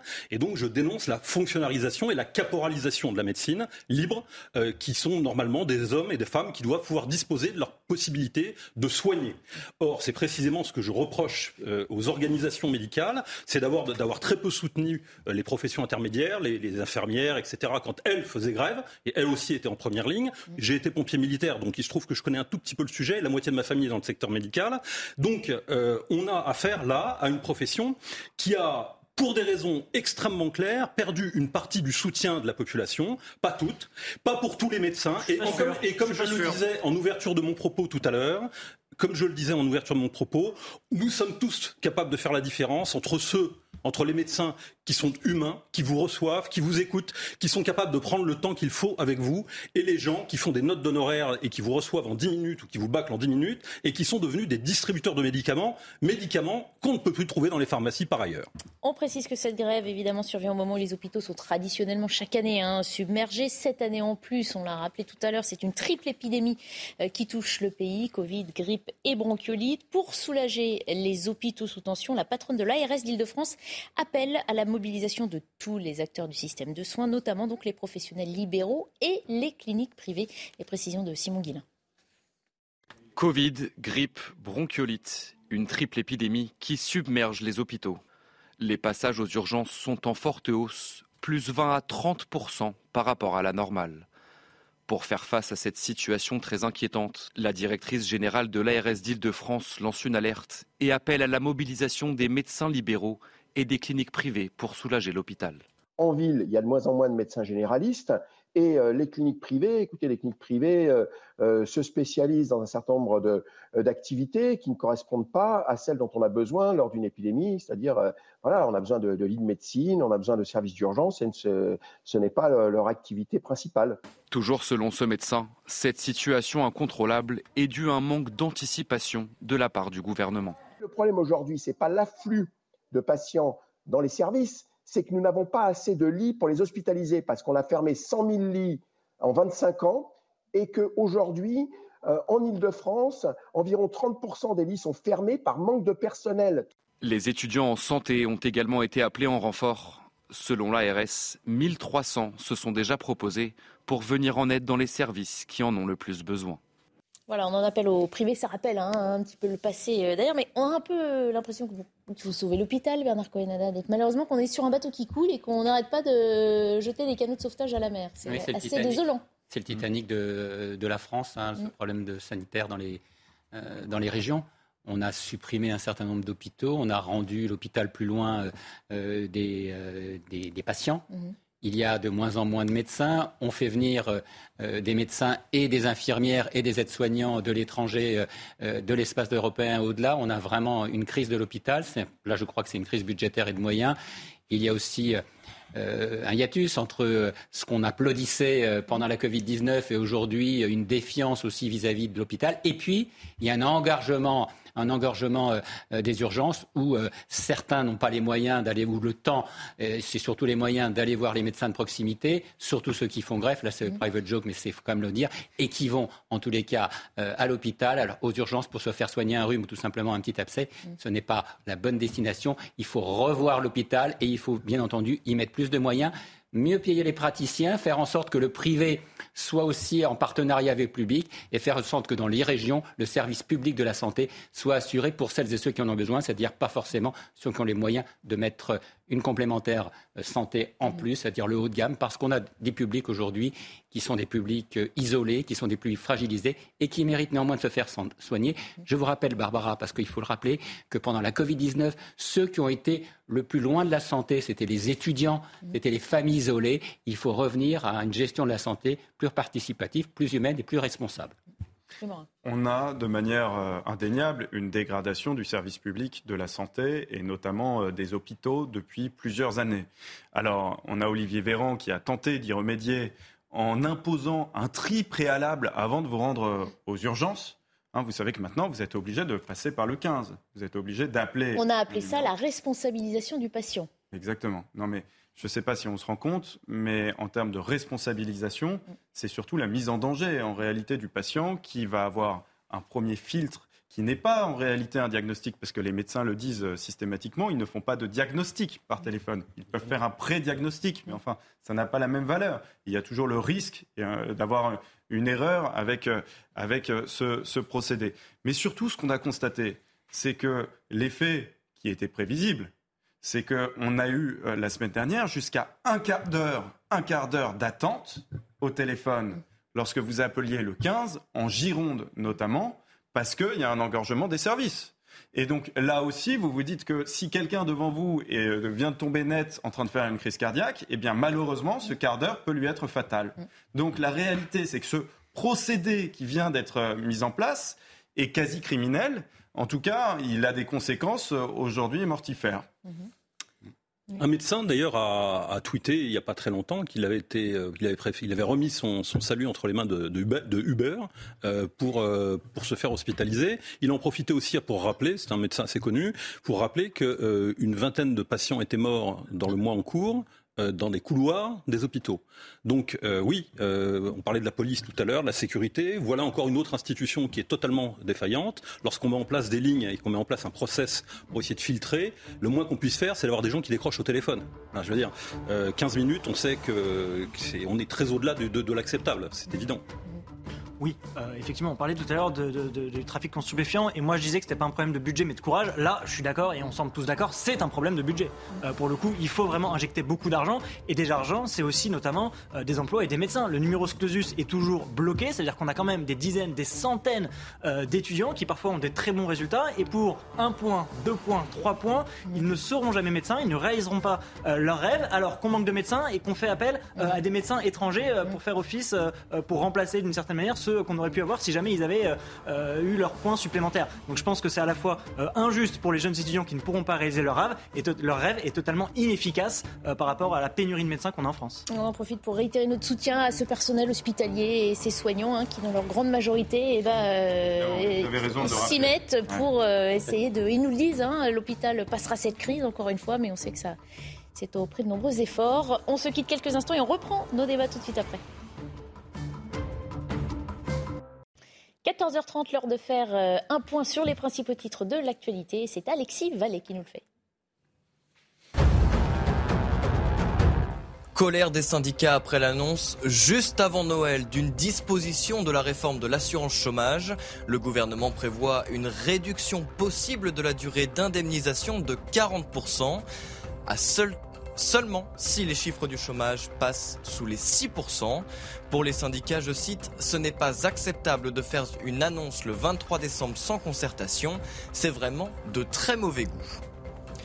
Contrairement à la France, d'importantes chutes de neige ont touché le Japon. 17 personnes sont décédées ces dix derniers jours. Des milliers de foyers ont également vécu des coupures d'électricité. Les chutes de neige devraient baisser en intensité à partir d'aujourd'hui. Et une autre tempête hivernale frappe cette fois-ci les États-Unis. Des vents glacés balayent le centre et l'est du pays depuis des jours. La tempête a fait plus d'une trentaine de morts. Des dizaines de milliers d'Américains se sont également retrouvés sans courant le jour de Noël. Allez, on aborde la dernière partie de l'émission avec ce nouveau sujet. Les fêtes de Noël hein, sont une nouvelle fois propices à la polémique pour certains militants. En Vendée, des affiches représentant la nativité relancent le débat sur la laïcité. Depuis plus de 30 ans, vous le voyez, ces affiches apparaissent en fin d'année hein, sur euh, les abribus du département. Mais il y a quelques jours, des voix se sont élevées contre leur exposition aux yeux de tous. Ces affiches sont-elles donc une offense à notre principe de laïcité C'est la question que je vous pose à présent. Laurent Ozon. Euh, je pense que c'est la, la laïcité du lâche en fait. C'est-à-dire aujourd'hui, s'attaquer à la seule religion sur laquelle on peut absolument tout dire, tout faire, cracher, euh, remettre en question, scier les croix, enfin bref, on peut tout faire au catholicisme aujourd'hui en France. Donc pour moi, quand je vois aujourd'hui des organisations soi-disant laïques ou défendant la, laïcité sans prendre à une manifestation du catholicisme culturel, je dirais français, parce qu'on n'est pas là dans le religieux strict, hein, on est là dans le culturel aussi, je dis que c'est, je dis que c'est le, laïcisme des lâches et j'espère que ces gens-là euh, passeront à autre chose bientôt parce qu'ils nous fatiguent. Voilà. Maître Oui, moi je me rappelle, c'était euh, en 2005, c'est très vieux qu'on avait eu ce débat sur les racines chrétiennes de la France, enfin de l'Europe d'ailleurs. Mhm. Euh, fallait-il les assumer ou non? Bah, On voit où on en est aujourd'hui. Hein. On avait dû retirer euh, cet élément du texte sur le référendum sur la Constitution parce qu'il faisait trop polémique. Et aujourd'hui, bah, voilà, on voit qu'encore on a du mal à assumer l'héritage judéo-chrétien de la France, alors qu'il est présent partout. Mhm. le 25 décembre, c'est férié, on fait toujours Noël, les vacances en France, c'est Toussaint, Pâques, etc. donc vraiment, je, je trouve ça dommageable, surtout que euh, encore une fois, euh, du point de vue purement euh, juridique, presque, j'ai envie de dire, c'est assez clair. Le Conseil d'État s'est prononcé là-dessus. La crèche, parce que la nativité, quand même, c'est la crèche. D'un point de vue juridique pur, le Conseil d'État a été assez clair en disant qu'il était possible de faire référence à la crèche et à ces éléments si jamais c'était entouré d'éléments de contexte artistique, culturel, mmh. et quand on se rapprochait plus de la culture que de, la religion proprement dit. Mmh. Moi, je trouve ça dommage. J'ai vu qu'il y avait une proposition de loi intéressante euh, euh, au Sénat justement. On va y arriver. Qui disait, euh, du, coup, je, voilà, qui disait et qui proposait qu'on puisse enfin dire clairement que ces choses-là sont autorisées. je pense qu'il faudrait l'assumer, mais c'est même dommage d'en arriver à devoir faire une loi. On en, débat. En, tout cas, juste avant qu'on passe à justement le sujet dans le sujet, je voulais vous faire entendre différentes opinions, celle de Julien Drey et de Geoffroy Lejeune, qui étaient les invités de Ça se dispute hier soir. La France a préexisté à 1789, la France a préexisté à 1905, et la France, c'est 15 siècles de christianisme. C'est terrible, mais c'est comme ça. La France, euh, elle a un patrimoine elle a une histoire, mais il y a des ruptures dans cette histoire. Voilà. Et la, la Révolution française en est une, et comme la loi de 1905 a été un des prolongements de cela gratouille d'oreille. Alors c'est vrai que dans ces thèmes de, laïcité, il y a forcément les, expressions de, la nativité comme sur ces affiches. On sait que euh, l'exposition de crèches hein, dans l'espace public chaque année est remise en cause euh, par certains. La question que vous avez aussi euh, effleurée, c'est où s'arrête l'histoire et le culturel de notre pays? Où commence l'atteinte à la laïcité? Ça régulièrement, on a l'impression que les curseurs sont poussés un peu plus loin. La loi de 1905, qui est une loi de séparation des églises et de l'État, est une belle loi et je crois qu'il ne faut surtout pas euh, la toucher. Elle reste quand même aujourd'hui sur la perception que nous avons les uns et les autres de la laïcité, de la notion de laïcité, qui est très mal perçue euh, par les Français et les Françaises, il faut le reconnaître. Mais là, on a affaire à une série d'intégrismes qui, comme d'habitude, confond la laïcité, qui est tolérance, partage, et faire en sorte que la religion reste dans le domaine de l'intime, voire tout simplement du cultuel, et culturel, à ceux qui nous font que ils veulent nous faire croire qu'il y a des combats contre les religions, contre la religion catholique, contre la chrétienté.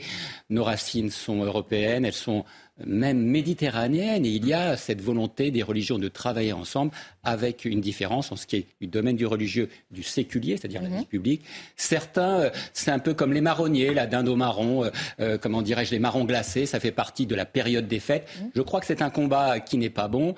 Je crois qu'il faut peut-être effectivement préciser la loi. De là à demain, est-ce qu'on intègre cette précision dans la Constitution Moi, je ne suis pas favorable. Je crois que moi, on mettra des choses dans notre Constitution.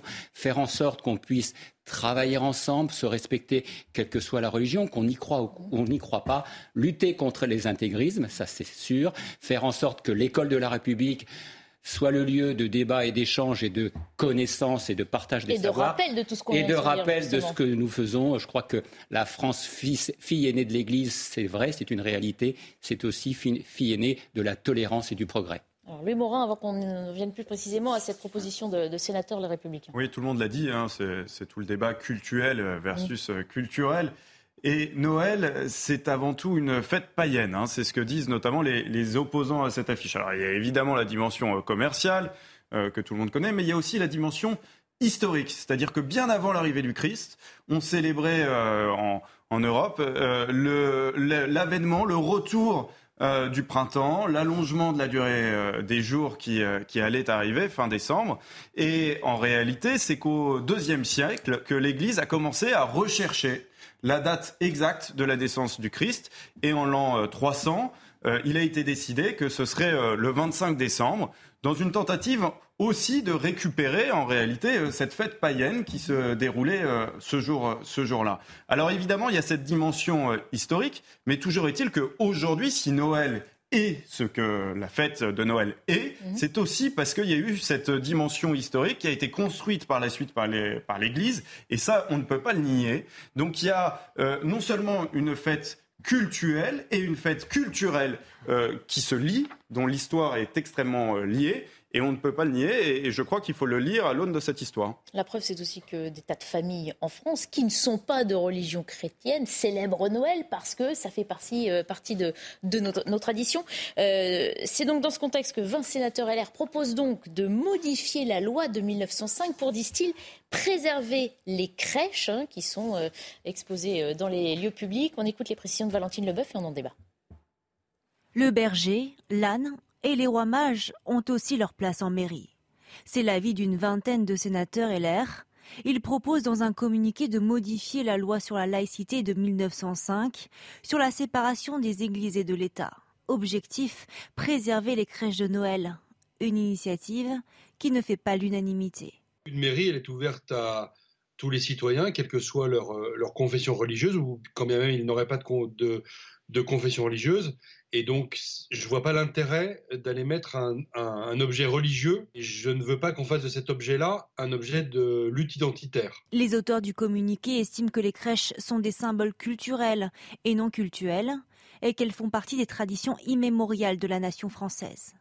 Selon la députée de l'Hérault Emmanuel Ménard, la crèche fait partie du patrimoine historique. La France est un, pays euh, d'histoire et de tradition chrétienne. Tous les ans, on a plus de 20 000 personnes euh, qui viennent, signer le livre d'or. Ça veut dire qu'il y en a beaucoup plus qui viennent visiter la crèche. Pour ces sénateurs LR, les crèches ne devraient pas être les seules exceptions à la règle.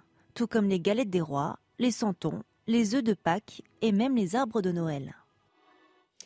Voilà, faut-il se battre pour euh, modifier cette loi de, 1905 Peut-on le faire, justement? C'est une loi sacro-sainte hein, de notre République.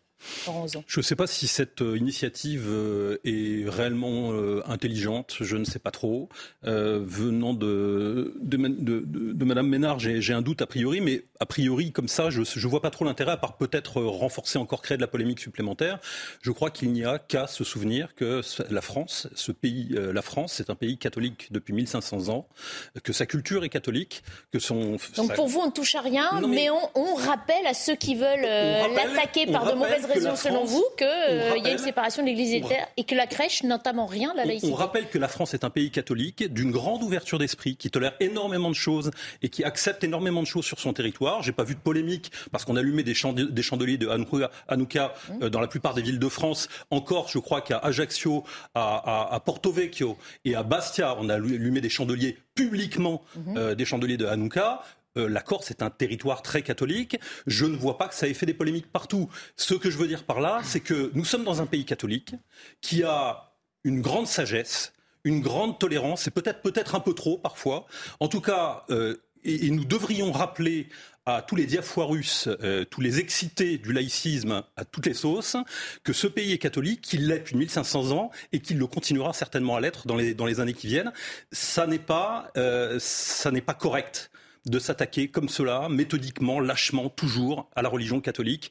C'est même insupportable. Et il va falloir quand même à un moment siffler à la fin de la récréation avec ces gens-là. Maître Slama, homme de loi, est-ce oui. qu'on modifie une loi comme ça Surtout celle-ci, c'est pas n'importe laquelle. C'est que la, différence avec les Hanouka, c'est que c'était euh, dans la rue. Là, les crèches, parfois, ce sont dans les mairies. Et c'est là que juridiquement, il y a une vraie différence. Et c'est pour ça que juridiquement, si on veut sauvegarder ça, et ça a l'air d'être votre cas, euh, il faudrait, je pense, en passer par une loi. Parce qu'aujourd'hui, je le redis, le Conseil d'État, régulièrement, censure et fait des injonctions auprès de certaines mairies de retirer les crèches. Non, mais Maître Slama, les affiches, pour en revenir aux affiches, ce sont des abribus. C'est dans la rue. Oui, alors c'est vrai que du coup, il y a les crèches et les affiches. Différents. Donc finalement, c'est pour ça que je parlais des curseurs qui se déplacent. C'est que certains disent finalement, euh, il y a les lieux publics, mais il y a l'espace public où, s'arrête, où commence l'espace public. Mais on est d'accord. Mais, mais la loi de 1905, là où elle est difficile, c'est qu'elle euh, elle est un peu comme un nuage. C'est-à-dire que chacun peut y voir ce qu'elle veut. Parce que bien évidemment, euh, en 1905, moi je rappelle qu'en 1900, 20% des petites filles qui naissaient s'appelaient Marie. Vous voyez, on en est très loin. Donc la loi de 1905, évidemment, n'avait pas prévu la population et ce qui allait se passer et ce que Max Weber appelait le désenchantement du monde qui a lieu aujourd'hui. Ça veut dire une perte de foi, une perte de sacré. Donc est-ce qu'il faut l'actualiser? Est-ce qu'on doit faire quelque chose à côté? Euh, Si on veut sauvegarder les crèches dans les mairies, euh, c'est juridiquement indispensable. Maintenant, moi, je pense que justement, euh, Noël, ce n'est pas seulement la foi, on le disait, tout le monde le fête. comme le disait le poète, ça permet peut-être aussi de rassembler celui qui croyait au ciel, celui qui n'y croyait pas. c'est quand même quelque chose d'extrêmement positif, de festif. Et si on veut être un peu même pragmatique, je pense que pour le moral des Français, pour l'économie, etc., ça fait aussi beaucoup de bien. Donc je ne vois que des avantages à ça, et je vois très peu d'inconvénients au fait de célébrer cette fête de fin d'année. D'ailleurs, aujourd'hui, on ne doit plus dire joyeux Noël, on doit dire joyeuse fête de fin d'année. Même, ça, même ça, ça devient problématique. voilà, il, ne, il faut continuer à dire joyeux Noël, je sais, sinon c'est. Je sais, tandis que d'autres disent joyeuse fête de fin d'année, justement. C'est toute la subtilité. Cacher ce Noël que je ne saurais voir. mais voilà, c'est toute la difficulté de ce débat qui peut s'attaquer à tout, que ce soit le vocabulaire ou la moindre expression d'une culture. Plus un pas en arrière. Il faut arrêter. Et Barbara, hier, euh, sur ce, sur ce plateau, sur CNews, on avait euh, justement euh, la représentante du MJS qui a fait ce tweet pour dénoncer en réalité les affiches euh, de la Nativité en Vendée. Et je lui ai posé euh, la question, je lui ai demandé, voilà, êtes-vous également contre euh, les propos, les tweets ou les déclarations, les joyeux Noël? Mmh. Voilà, êtes-vous contre ce type de propos lorsqu'ils sont émis par des responsables publics, encore plus lorsqu'ils le sont par des personnalités politiques? Elle me dit non. Non, ça, d'accord. Euh, je suis pour euh, qu'on souhaite un joyeux Noël, je suis pour qu'on souhaite euh, de joyeuses fêtes de Hanouka et un joyeux Ramadan, mais pas pour les images que l'on est en train de voir. Donc selon elle, il faut constater quand même que c'est très lié, finalement, tout ça est extrêmement subjectif. Selon, selon elle, l'interprétation de la loi de 1905 s'arrête à partir du moment où il y a une représentation imagée. Mais voilà, tout le monde peut décider euh, où s'arrête euh, l'interprétation de la loi de 1905, où, s'arrête la laïcité, où elle le commence. Donc effectivement, il y a une part de subjectivité qui est très importante. Peut-être, peut-être serait-il nécessaire de le clarifier. Via peut-être eh bien une nouvelle loi comme c'est suggéré actuellement. Mais là, il y a deux camps. Il y a effectivement ce que vous dites. Peut-être il faut clarifier. Laurent Ozon dit non, tout est déjà très clair. On n'a ah, besoin d'aucun outil supplémentaire. Il faut juste Il y a un problème juridique. On l'a bien vu. On l'a vu encore cet été avec le problème des signes extérieurs de religiosité, avec le burkini. il y a un problème de, de la religion, en tout cas de certains extrémismes dans la religion, dans l'espace public. Ça, aujourd'hui, on voit bien que. On parle d'extrémisme laïcard, là. Oui, mais je ne dis pas le contraire, Laurent. Au contraire. Au contraire, c'est bien ça le problème. C'est qu'il faut que le droit soit clair pour que l'on puisse, en tous les cas, y voir plus, plus clair, surtout que ce soit plus juste. Ce n'est pas le cas aujourd'hui. On a des arrêts du Conseil d'État, on a des arrêts des tribunaux administratifs qui sont parfois contradictoires. Il faut plus de clarté. Peut-être que ce débat lancé par les sénateurs LR nous permettra d'ouvrir euh, une piste de clarification salutaire pour pouvoir vivre ensemble, parce que c'est ça le but. On est bien d'accord. J'attends de voir le texte. Non, mais on verra bien. Ceci étant, ne jetons pas l'opprobre pour ceux qui essaient de faire avancer Schmilblick. Ça sera peut-être quelque chose d'important. De là à ce que, comme il le demande, et là moi je ne suis pas d'accord, que ce soit intégré dans la Constitution, je n'y suis pas favorable. Je crois que plus ce texte de loi sera souple, plus il nous permettra d'y vivre. Mais une modification, oui. Oui, oui pourquoi pas Il faut en tous les cas lutter contre tous les prosélytismes, les intégrismes et aussi le wakisme religieux, parce que c'est là l'enjeu, c'est faire en sorte ce qui recrée une histoire, notre histoire religieuse, elle est bien celle du partage de la tolérance et de la trêve, surtout en ce moment. Et l'un des problèmes, c'est le sentiment de divergence dans euh, l'application de la loi. C'est-à-dire que parfois, vous avez euh, eh bien, de, nombreux croyants, ou en tout cas euh, de nombreux citoyens, qui ont le sentiment que la loi est appliquée différemment selon les religions. Il y a quelques années... C'est ce que rappelait Laurent Ozon, et qu'on ne traite pas toutes les religions sur, le même, la même échelle. Ce sentiment-là, il, est profondément, profondément problématique parce que justement, il va porter atteinte au vivre ensemble. Ah, c'est fini. Je suis désolée. Mais revenez avec plaisir euh, un autre jour. Avec plaisir. On poursuivra la discussion. Merci en tous les cas, tous les cas d'avoir participé à nos débats. Merci à vous de nous avoir euh, suivis. Dans un instant, Elodie Huchard avec 120 minutes info. N'oubliez pas que vous pourrez trouver toutes nos émissions sur cnews.fr. Très bonne fin de journée.